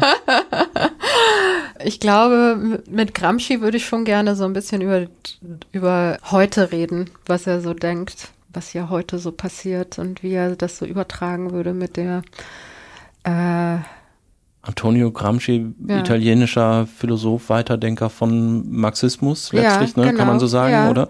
Der, der Begriff, auf Sardinien auch in Gefangenschaft saß, ne? Ja, hm. Gefängnishefte, glaube ich, sein. Gefängnishefte, genau. Aber ja, ja, genau. Also äh, könnte ich mir gut vorstellen, mit Gramsci, von Gramsci zu lernen, vor allem noch direkt. Hast du einen äh, bevorzugten Leseort? Ja, ich glaube, mein Bett. Ach. Mhm. Schläfst nicht ein beim Lesen? Nee. Nee? Mhm. Interessant, da musst du mir gleich nochmal den Trick verraten. ich weiß nicht, die Bücher, gute Bücher. Hast du schon mal an einem ganz unbequemen Leseort trotzdem weitergelesen, weil es nicht anders ging? Ich finde es ähm, manchmal ziemlich unbequem, einfach auf Reisen zu lesen, weil die Leute, also weil es so laut ist, ich kann auch nicht so gut filtern, Geräusche filtern und so. Also ich empfinde das auch schon als stressig eigentlich, so auf einer Fähre zu sitzen zum Beispiel und zu lesen oder im Flugzeug. Da kann ich leider nichts Originelles, also mir fällt nichts anderes ein. Muss ja nichts Originelles sein. Ja. Wie ist dein Bücherregal sortiert? Ähm, nach Gefühl. okay. um es mit Loriot zu sagen. Also ähm, ich habe schon so ein bisschen, also so ein bisschen die Fiktion äh, auf der einen, aber ich habe auch zum Beispiel mein mein Regal ähm, zu bestimmten Themen, also Shoah zum Beispiel, da habe ich Sachbuch und Fiktion und Gedichte und so alles zusammen. Dann habe ich äh, ein Fach für Essays oder ein Regal für ja, was ich so narrative Debattenbeiträge, Sachbücher, mhm. sowas, ne? Ähm, oder so Bücher, die ich eher akademisch nutze und dann habe ich halt äh, auch so ein bisschen nach Sprachen. Wir haben halt auch noch schwedische Bücher bei uns ja. und das heißt, da gibt es auch noch mal so ein Regal. Da hast du lange gelebt, ne? Ja, da habe ich fünf Jahre gelebt. Aber ich habe auch, aber ich habe auch so ein bisschen die Regale sortiert nach bisschen so Lektürebiografie. Also bei mir stehen tatsächlich so die ganzen französischen und aber auch dann steht da Boll, steht da auch so ein bisschen neben ja. Camus. Also das gehört so für mich zusammen, weil ich das zur selben Zeit gelesen habe. Also eigentlich ist es fast so ein bisschen, wie ich gelesen habe. Muss man Bücher, die man angefangen hat, zu Ende lesen oder brichst du auch schon mal welche ab, wenn sie dir gar nicht gefallen? Ich habe früher immer zu Ende gelesen. Also mich immer wirklich eines der allerwenigsten, das ich nie zu Ende gelesen habe, war Krieg und Frieden.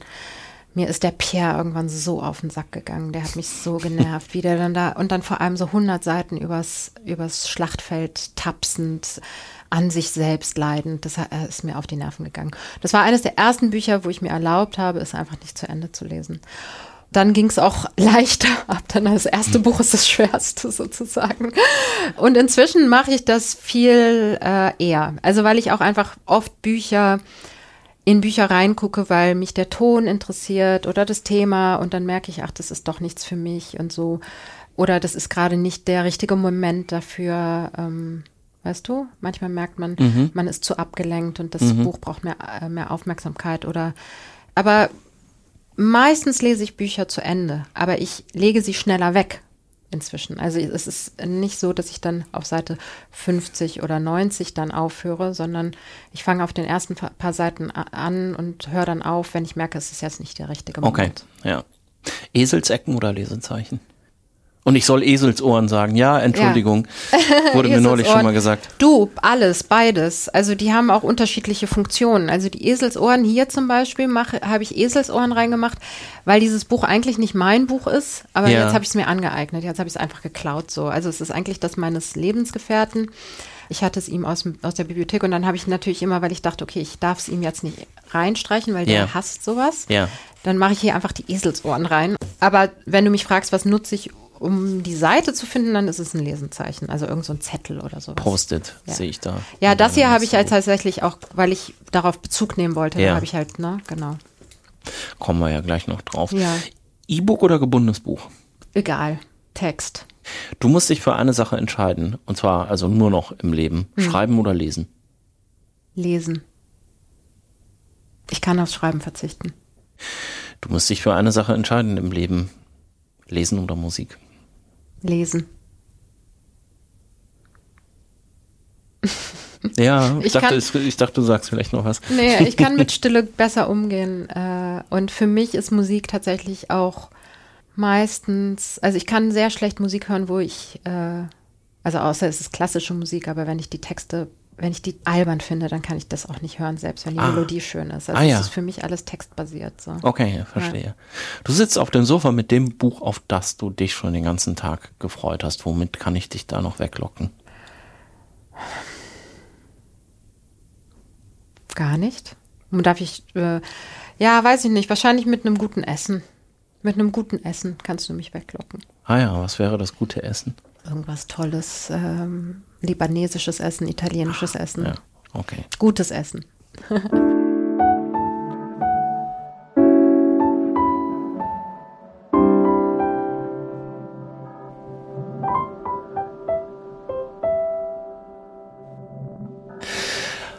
Okay, kommen wir zu deinem nächsten Buch. Ja. Mit den bunten Lesezeichen drin, mit den kleinen genau. Post-its. Stuart Hall, vertrauter Fremder. Genau. Familiar Stranger, also Familiar ich habe die englische Stranger. Ausgabe, aber es heißt, es ist sehr schön übersetzt worden, sehr kompetent, gewissenhaft. Äh, ich habe in die Übersetzung auch reingeguckt äh, und habe auch schon viel Gutes über die Übersetzung gehört, aber ich habe es tatsächlich im Original gelesen und empfinde es als, ich lese nicht viel und oft Biografien und Autobiografien und ich finde, das ist einfach eine Ausnahme, ganz toll geschrieben ist auch nicht von ihm so letztendlich konzipiert worden. Also das ist ähm, posthum von seiner Ehefrau und einem sehr guten hm, Freund, Bill Schwarz oder Schwartz wahrscheinlich, Bill ja. Schwartz, zusammengefügt worden. Also das ähm, geht zurück auf, glaube ich, Gespräche auch, die er mit Bill geführt hat. Und ich liebe so vieles an diesem Buch, einfach wie er, ähm, also ich, ich bewundere seine Art und Weise, wie er seine Irritationen oder Verwirrungen ja. analysieren konnte. Vielleicht sollten wir an der Stelle ja. schon dazu sagen, Stuart Hall, Begründer dessen, was man so als Cultural Studies, glaube ich, kennt aus Ganz Großbritannien. Genau. Ne? Mm. Und auch ein bisschen Mitbegründer oder zumindest wichtiger Impulsgeber für sowas wie Postcolonial Studies, wenn ich nicht ganz falsch liege, ne? Ja, also die Cultural Studies hat er mitbegründet und er hat die New Left Review äh, gegründet und war Marxist, ne? Und hat. War dann in England an der Uni, ne? Genau, in Birmingham. In Birmingham. Nord, Nord, genau, das war auch, also das ist ja dann auch, das waren so die an den etablierteren Unis und so, ne? Da hat man so gesagt, ja, die Ach so, frechen, ja. wilden Jungen da oben, was die da so genau, machen, ne? Ja. ja.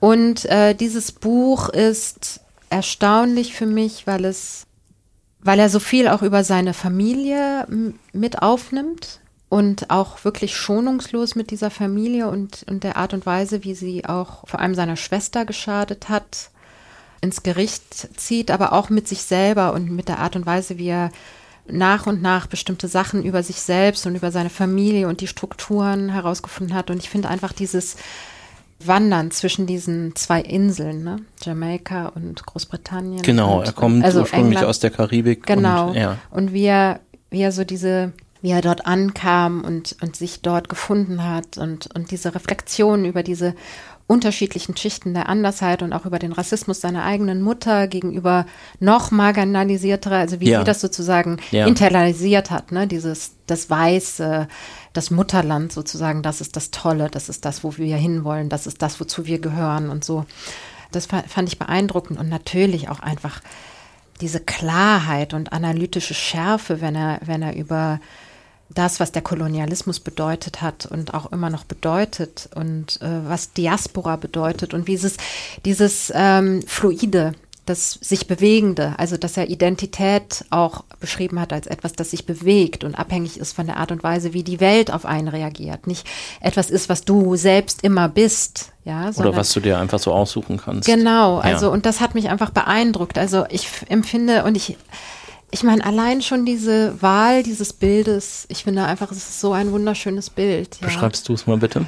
Naja, man sieht Stuart Hall mit seiner wirklich coolen, aussehenden Ehefrau. Ähm, ich müsste ihren Namen, das ist schrecklich, dass ich ihren Namen jetzt, dass ich sie nur seine Ehefrau nenne. Aber sie ist auf jeden Fall die coolere auf dem Bild. das Ja, sie hat sagen. diese wundervolle, genau, diese, und dieses Baby, ihr Kind, und das ist, glaube ich, am Strand aufgenommen, ne? Und ich finde einfach schön, dass, dass man sozusagen diesen großen intellektuellen Denker sieht, eingebettet in dem, was ihn als Mensch auch ausgemacht hat, als Privatmensch. Und das bewundere ich auch als Stuart Hall, dass er nicht das eine oder das andere gewählt hat, dass er, dass er sozusagen gesagt hat, ich kann mich als Mensch, Privatmensch sichtbar machen und über mein Leben reden und wo ich herkomme und wer ich als Kind war und wer meine Eltern waren und aber nichts einbüßen an Intellektualität und, Ja. und an Glaubwürdigkeit, auch Intellektualität, Ja. sondern im Gegenteil. Also im Grunde, finde ich, bekommt sein intellektuelles Projekt oder seine wi- wissenschaftliche, akademische Arbeit äh, noch ein profunderes Gerüst oder, oder so, oder eher so, ähm, worauf es steht, ja. Ja, Dass so eine man Art der, einfach- weiß ich nicht, Beglaubigung vielleicht auch, oder? ja, dass man auch den Schmerz mit reinbringen kann. Ja, also weil ich, ich glaube einfach, dass, dass so diese glatten Geschichten und so, die, die erzählen manchmal vom Schmerz, aber die machen ihn nicht fühlbar, sichtbar, nachvollziehbar. Und dadurch können wir ihn, glaube ich, auch gar nicht so gut einander abnehmen oder füreinander da sein. Wenn wir das immer nur in so glatten Geschichten erzählen, dann gibt es keinen Anknüpfungspunkt. Also ich finde es eigentlich total bewundernswert, wie er sich auf diesen Seiten in all seiner Stärke auch einfach auch so diese verwundbaren Stellen anspricht, dass, dass zum Beispiel er ein großes, also ein schlechtes Gewissen seiner Schwester gegenüber hat, dass sie so im Stich gelassen wurde mit ihrer psychischen Krankheit oder dass er auch der Auseinandersetzung mit seiner Mutter oder seinen Eltern sich entzogen hat, weil er in dem Moment die Stärke nicht hatte oder so. Also das hat mich äh, sehr beeindruckt, dieses Buch. Gleichzeitig ist es für einen Autor, eine Autorin ja aber auch eine Gefahr, die darin liegt, wenn man non-fiktional größtenteils schreibt, zu viel von sich preiszugeben, mhm. weil man dann darauf reduziert werden kann, sehr leicht. Und ich habe das bei dir jetzt in letzter Zeit so ein bisschen, glaube ich, auf dem Twitter-Account verfolgt, mhm. dass du, ich nehme mal an, wegen Reaktionen auf dein Buch auch jetzt speziell mit sehr großer Bestimmtheit begonnen hast, dich zu verwahren gegenüber ja, Übergriffigkeiten, vielleicht auch in Interviews. Ja, das ist eine super Beobachtung und gute Frage, die du mir da stellst. Weil ich das, was ich von mir erzählen will oder das, was ich von mir geben will, und ich möchte das auch großzügig machen, aber in mein Buch geschrieben habe und verknüpft habe mit einem Zweck, ja, und verknüpft habe mit etwas Größerem als ich. Und alles andere, was so drumherum gefragt wird, ne, das empfinde ich schon so ein bisschen als voyeuristisch. Und ich frage mich, warum haben Menschen das Gefühl, sie haben ein Anrecht darauf? Es gibt ja einen Grund, warum ich das nicht ins Buch geschrieben habe. Vielleicht, weil ich empfinde, dass es eigentlich nicht meine Geschichte ist, sondern die Geschichte anderer Menschen, die in meinem Leben sind, ja, aber muss ich so umfassend das Leben meiner Eltern oder anderer Menschen in diesem Buch ausbreiten. Es ist ihr Leben, es ist ihre Geschichte. Natürlich muss ich mich auch fragen, wo liegen meine Verantwortungen und, und so, wenn ich etwas anspreche und aber ich habe das gelernt jetzt, manchmal auch das zu schützen und zu sagen, darauf will ich nichts sagen, also da, das möchte ich nicht beantworten. Und ich finde schon, dass viele Texte stark dadurch werden, wenn man etwas von sich selbst reingibt. Und meistens ist es, also wie kann man etwas schreiben, ohne dass das ich irgendwie ja. implizit selbst drin steckt. Ne? Aber ich glaube einfach, ein guter Text ist ein Text, der entstanden ist, wenn man das, was man schreibt, schon mal irgendwie verarbeitet hat. Also eben kein therapeutisches Schreiben. Mm. Das bedeutet, dass ich vielleicht viele Sachen auch gar nicht in dieses Buch gegeben habe, weil ich noch an ihnen arbeite innerlich. Ich bin ja noch Autorin, kann ja noch kommen, ja. Und ich wünschte, es würde es würde nicht so sehr immer in eins, also weil sobald ich ein Ich in einem Buch, in, in einem Text habe, und das ist eigentlich auch eine gute Überleitung zu meinem letzten Buch, das ja. ich hier habe, von Sarah Berger, Match Deleted, das ist ja auch so ein bisschen autofiktional und da wird aber auch die Autorin so schnell gleichgesetzt mit dem Ich in den Texten. natürlich ist mein Buch kein Roman, also das ist natürlich bei äh, jemandem wie Shader Bazia oder Mitu Sanyal dann nochmal noch mal ein bisschen übergriffiger, wenn man davon ausgeht, dass diese Figuren in ihren Büchern eins zu eins sie selbst sind. Ne? Aber es stimmt schon. Ich, ich wünschte, es wäre mehr Neugierde für das, was im Buch steckt, als für das, was nicht im Buch steckt. wäre es denn aber eine Möglichkeit für dich? Also kann man da vielleicht noch etwas erwarten, dass du irgendwann stärker fiktionalisiert arbeitest und das Essayistische, das vom Ich ausgeht, vielleicht im nächsten Buch gar keine Rolle spielt, sondern doch nochmal ein Roman kommt, wo du dann wie der deutsche Literaturbetrieb so ist, vermutlich wieder dieselben Fragen wirst beantworten müssen, ob das denn jetzt wirklich, aber ganz allgemein ist, mhm. wäre es was für dich, noch belletristisch zu schreiben, fiktional zu schreiben? Das weiß ich nicht. Also ich möchte es nicht ausschließen. Ich kann es mir vorstellen. Aber das nächste Projekt, das noch ganz vage ist und keine Ahnung, aber das wird wahrscheinlich, ja, weniger ich, äh, aber keine Belletristik. Aber ähm, ja, aber ich glaube, Essays werde ich immer wieder mal schreiben. Ich liebe das äh, essayistische Schreiben. Aber ich könnte mir tatsächlich äh, vorstellen, auch mal fiktionaler, aber ich, ich glaube nicht, dass ich jemals eine Person sein werde, die Charaktere und Handlungen so in den Vordergrund stellt. Also ich könnte mir aber schon vorstellen, dass ich äh, etwas ähm, schreibe, was noch mehr in liter literarisch, ästhetisch ist. Ja. Okay, kommen wir zu deinem letzten Buch. Ja. Match Deleted von Sarah Berger. Genau. Tinder Shorts ist der Untertitel, genau. der dann schon einiges verrät. Ja, und ich habe dir das mitgebracht, weil es auf ganz vielen Ebenen mich auch prägt oder bedeutsam für mich ist. Zum einen ist Sarah Berger eine meiner besten Freundinnen. Ah ja. Äh, und ich weiß, es ist manchmal unerhört oder so vetternwirtschaftsmäßig, wenn man dann so seine Freundinnen einfach so mit reinnimmt, aber das mache ich ja jetzt transparent ja. und ähm, wollte aber auch anschließend an André Gide sozusagen sagen, jetzt habe ich mir das so ein bisschen aufgebaut. Ich habe meine Freundinnen und Freunde, mit denen ich über übers Schreiben, über Literatur, übers Autorensein reden kann. Und ich bin auch mit Christiane Frohmann, die den Verlag führt, Ja. bei dem das äh, auch befreundet. Und ich habe Sarah kennengelernt, kurz nachdem dieses Buch erschienen ist. Also ich habe es mir dann bei Christiane besorgt. Ich glaube, dass Christiane es mir wahrscheinlich geschenkt hat. Ich habe, glaube ich, noch nie ein Frohmann-Buch bezahlen müssen, leider. Ja. Äh, ich versuche es immer, aber sie ist zu großzügig.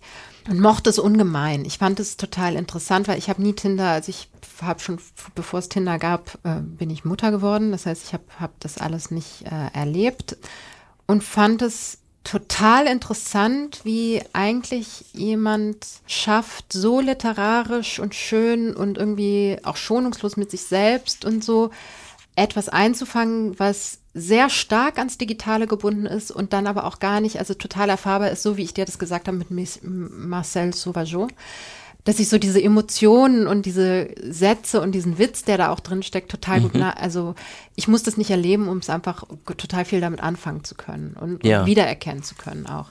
Ich mochte dieses Buch total gerne und dann hat Christiane mich, also Christiane Frohmann mich kontaktiert und gesagt, du, meine Autorin Sarah Berger hat ein Problem mit einem schwedischen Autoren, den sie auf Tinder kennengelernt hat. Der hat sie plagiiert. Oh. Und der hat ein Radio-Feature gemacht, in dem Sätze von Sarah vorkommen, glauben wir. Wir sind uns ziemlich sicher. Er hat sie informiert, dass sie auch in diesem Ra Radio-Feature vorkommt, aber es war auf Schwedisch. Und dann haben sie mich gebeten, mir das anzuhören und zu übersetzen. Und ich kannte Sarah vorher nicht und hatte Sarah am Telefon und wir hörten dieses Radiostück. Ich hörte dieses Radiostück und habe dann immer so Ach übersetzt. so, ja.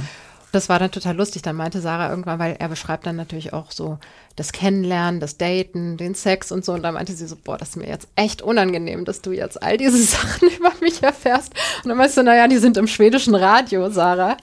Also, und das hat er tatsächlich so gemacht, dass er diese andere Autorin, ja, auf Tinder kennengelernt hat und ähm, dann sozusagen auch Sätze aus ihrem Match deleted in leicht, aber auch manchmal gar nicht so leicht veränderter Form für sein Radio-Feature so. verwendet hat.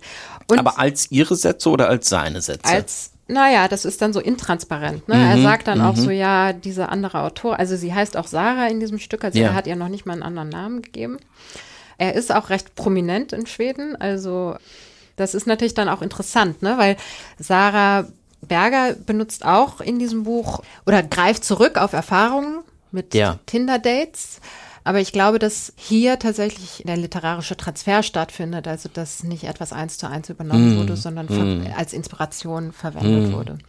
Und ich mag einfach dieses, wofür der Verlag steht und auch wofür so diese, diese Texte stehen, eben der Versuch, Literatur aus dem Jetzt, ja, Ja. also so dieses kurze, digitale festzuhalten. Das finde ich irgendwie cool. Kleine Formen heißt, glaube ich, auch eine Reihe. Ja, ne? genau. Ist Das, das hat sie, glaube ich, ähm, diesen Begriff hat sie sozusagen geprägt, kleine Ja. Formen. Also ich finde es einfach, ich meine, diese Frage nach Distanz und Nähe und Liebe und mh, sich festlegen und so, das sind Ja. ja. auch zeitlose Themen, ne? Und da kann man ja auch sagen, dass es nicht mehr nur darum geht, wo, worüber man schreibt, sondern wie man darüber schreibt. Ja. Ne?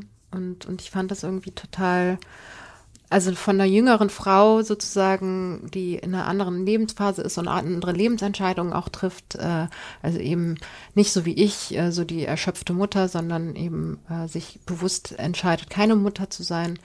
Das finde ich einfach voll schön, dass es Orte gibt, wo sowas zu lesen ist und zugänglich ist für mich. Ja.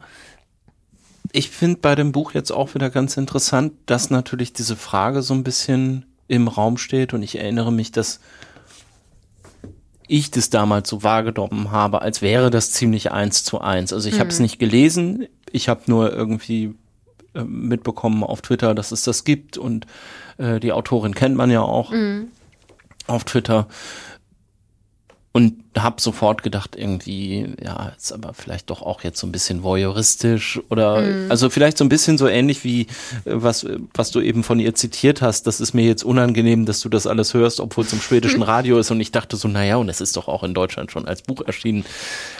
Ja, also aber es äh, sie, ja, das ist natürlich doch, nee. Aber es ähm, gibt halt, ja, aber es gibt schon eine Also ich nehme wahr, dass es eine Tendenz gibt in den letzten Jahren, Ja. vielleicht auch nicht nur in den letzten Jahren, zu einer Literatur, die häufig vielleicht zu Unrecht, aber so verstanden werden kann, als sei es eins zu eins. Also wir haben mehr so Autofiktion und ich glaube, Autofiktion wird häufig gelesen als autobiografisch. Ja, das ist natürlich auch interessant. Ich meine, die Frage ist, warum ist es wichtig? Also, wenn die Sprache dich überzeugt, Ja, wenn die Bilder dich überzeugen, wenn die dahinterliegenden Vorstellungen, Visionen, die was auch immer entworfen wird, entweder von Zweisamkeit, von Gesellschaft, oder Familie oder was auch immer, dir zusagen. Was bedeutet das denn? Ob es oder welche Relevanz spielt das? Wie, wie viel Kreativität dann auch noch in die Erfindung der Figuren und der Geschichte reinging. Also es ist ja Literatur dadurch, dass es in Worte gefasst wurde. Ja. Es gibt ja immer, also du kannst immer deine Sätze wählen. Also ich kann sagen, ich sitze hier mit Christian oder ich sitze hier mit einem Mann, der eine rote Mütze hat oder was auch immer, ne? Oder ich sitze hier mit einem Mann, der mm, mich wunderschön strahlend anguckt und das ist aber immer wieder derselbe Mann oder ich, aber ich habe es un unterschiedlich erzählt, ja. Ich Ja. kann auch hier sagen, ich sitze hier und äh, mein Bauch krummelt und ich hoffe, man hört es nicht übers Mikrofon, ja. Also nimm noch, und, noch eine Brombeere auf. aber ich, glaub gar ja, nicht, aber ich so- könnte auch genauso gut sagen, äh, ich sitze auf einem Elefanten und dann habe ich es halt erfunden, aber erzähle ich dadurch eine wahrhaftigere Geschichte. Also, Mhm. Ja, äh, also- aber ich weiß, was du mit Autofiktion und ich verstehe Nee, das ich habe auch, gar nicht, ja. also ich wollte das gar nicht in seiner, also ich wollte Au- Autofiktion nicht anzweifeln, dass es jetzt tatsächlich Literatur ist, ja. Sondern einfach die Beobachtung, warum wollen immer mehr Menschen Mhm. Bücher lesen, die zumindest auf dem Cover in irgendeiner Form oder Klappentext erstmal das Signal aussenden, wirkliche Geschichte, authentisch, wirklich so geschehen, nicht ausgedacht. Und da nehme ich wahr, dass zumindest so in meiner Lebensspanne bisher so die letzten zehn Jahre da so, dass das mehr geworden ist. Vielleicht täusche ich mich da auch, vielleicht hat es das auch immer schon gegeben, so Lebensberichte. Meine Großmutter hat auch die ähm, Autobiografie ähm, von Hildegard Knef, glaube ich, gelesen und sowas. Von daher, sowas gab es auch schon immer. Aber so, ich meinte einfach so diese Tendenz von Knausgott, jetzt fallen mir gerade Rachel Kask. Rachel Kask beispielsweise und die andere Namen könnte man da jetzt ergänzen. Irgendwie ist es so mehr geworden und ich finde es einfach interessant und ich frage mich, woran es liegt. Ja, du hast schon recht, aber ich meine, es gibt ja auch, also zum Beispiel bei, ich lese Rachel Kask und denke nicht darüber nach, ist das die echte Rachel Kask, kommt das aus ihrem Leben? Und vielleicht ist das einfach dann die Stärke oder dann ist es eben ein guter autofiktionaler Text, der, der dir etwas an die Hand gibt, was auch für dich eine Bedeutung haben kann oder auch einfach literarisch schön und bedeutsam ist. Ähm, oder dir was gibt. Ich meine, hier Doris Lessings goldenes Notizbuch, das kannst du dir aber sicher sein, dass das äh, zu großen Teilen Doris Lessing ist, ja. Und Da äh, sollten wir noch mal ganz kurz ja, einflechten, dass das, dass das genau, dass das das sechste von den fünf Büchern ist, wo wir uns dann jetzt gerade dagegen entschieden haben, über das noch zu sprechen. Aber es ist jetzt eben schon im Fragebogen aufgetaucht. Deswegen Mhm. noch mal kurz äh, drei Sätze dazu. Obwohl, das hast du ja eben eigentlich schon erklärt. Ja, ne? also ich habe Doris Lessing sehr ähm, recht spät vielleicht gelesen oder so. Also ich hatte, es ist eines der ersten Bücher, die ich gelesen habe, nachdem mein älterer Sohn auf die Welt kam und wo ich dann wieder das Gefühl hatte, okay, ich kann jetzt wieder lesen. Also Ja. da war ich auf Sardinien, darum habe ich auch das Buch, also mein Lebensgefährte hat seine ganze Bibliothek noch auf Sardinien und dann habe ich mir das aus seinem Regal geholt und war total geflasht und war voll drin. Ich liebe, also für mich sind die beiden Autoren, in deren Polen ich mich so ein bisschen bewege oder orientiere, Kötzi als der extrem kontrollierte, opake Autor ja.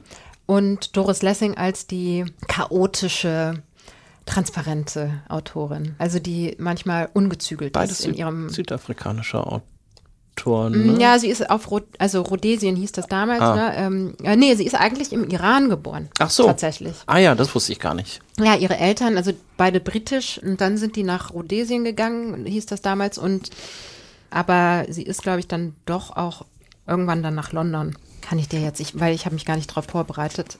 Genau, ja, aber heute Simbabwe, also nicht Süd Südafrika. Und jetzt zur Autofiktion, ja, also ich will sie halt immer verteidigen. Ne? Also äh, habe ich so den Impuls, aber ich kann, weil ich glaube, dass es schön ist, wenn man großzügig auf sich selbst blickt und, und das teilt und so. Aber das Wichtige ist eben, dass man daraus Literatur macht oder etwas. Aber ja, oder du redest eher von diesen Memoiren oder Ach, da würde ich jetzt gar nicht so einen so einen, so einen Unterschied draus, draus machen. Also ich habe immer gedacht, bei äh, hier diesem, jetzt fällt mir nur der, der Originaltitel ein, Mein Kampf, mhm. ne? was dann in der deutschen Übersetzung ja gar nicht so einen einheitlichen Titel hatte von Knausgott. Da habe ich schon immer gedacht, ein Reiz für viele Leute scheint es zu sein, sich zu einfach zu denken, wie viel man jetzt von dem weiß und wie viel juicy Details. Ja, aber die Frage ist halt auch, wird es Bestand haben in der Literatur? Also was ist das für ein, hm. äh, ist das vielleicht einfach irgendwie ein Trend? Also wenn ich ehrlich bin, ich habe es nie komplett gelesen. Ja, auch nicht. Ich fand es irgendwie langweilig, fand ich das. Und ehrlich gesagt habe ich mich auch geärgert, dass Bücher von Müttern zum Beispiel abgetan werden als, oh, wer will das denn lesen? Und ja. die Jammermutter, so. Aber irgendwie soll ich über, äh, auf 20 Seiten lesen, wie er seinem Kind die Windel wechselt, mm. ja. Also, äh, sorry, das interessiert mich nicht. Oder das interessiert mich nicht als überhöhte Literatur, ja. Also klar interessiert mich die Auseinandersetzung. Ja, vielleicht habe ich auch da so Dünkel, weil ich jetzt irgendwie ihn aburteile.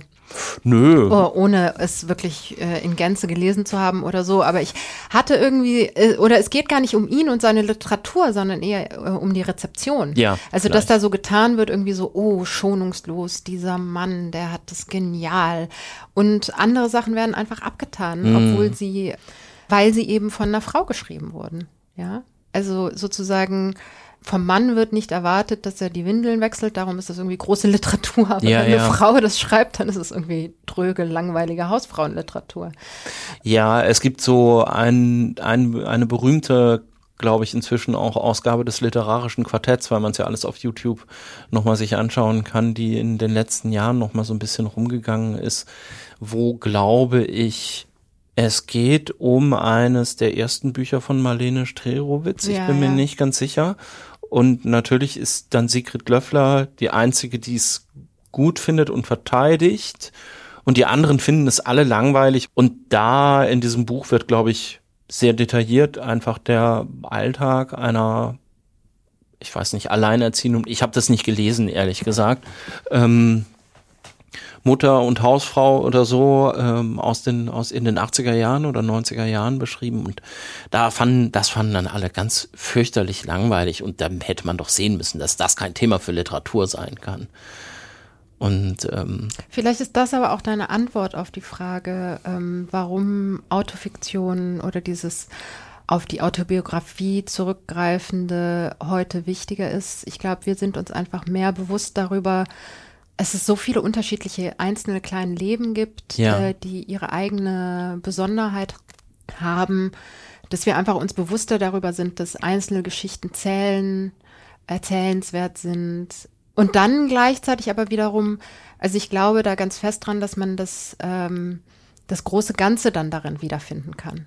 Und das ist doch dann das Schöne, dass man ganz viele unterschiedliche Kle also Geschichten hat von einzelnen individuellen äh, Leben und, und dann irgendwie so das Verbindende finden kann. Also wir sind ja eine Spezies, ja. Äh, und vielleicht ist das der Reiz. Also einfach, äh, äh, ich glaube, es geht gar nicht mehr nur um die Wahrhaftigkeit, sondern auch um das Berühren. Also einander berühren, einander rühren, in Beziehung treten, vielleicht über Literatur, über die eigenen Geschichten.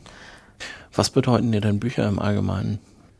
Ja, also für mich sind Bücher, für mich gehört Bücher im, ins gleiche Feld wie Essen, Trinken, Zähne putzen. Also das ist halt etwas, was ich zur Pflege, zur Selbstpflege machen muss. Ich muss halt lesen. Ich brauche das. Asalda, dann vielen Dank. Danke dir.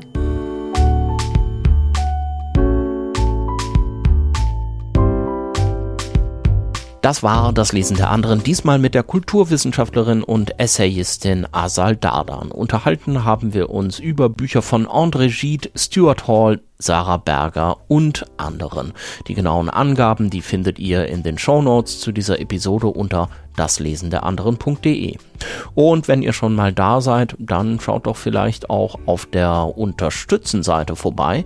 Vielleicht mögt ihr mich ja mit einer Mitgliedschaft supporten. Dafür jetzt schon mal vielen Dank. Das hilft mir sehr, diesen Podcast hier zu produzieren und ihn möglichst lange am Laufen zu halten. Wenn ihr mich anderweitig unterstützen wollt, dann geht das natürlich auch. Schreibt mir zum Beispiel gerne eine 5-Sterne-Bewertung oder sogar eine kleine Rezension auf Apple Podcasts oder twittert über diesen Podcast, schreibt was auf Facebook, auf eurem Blog, sagt es Leserinnen und Lesern aus eurem Bekanntenkreis weiter. Das hilft alles, diesen Podcast noch bekannter zu machen. So Leute, vielen Dank fürs Zuhören. Ich bin Christian Möller. Bis zum nächsten Mal. Macht's gut. Tschüss.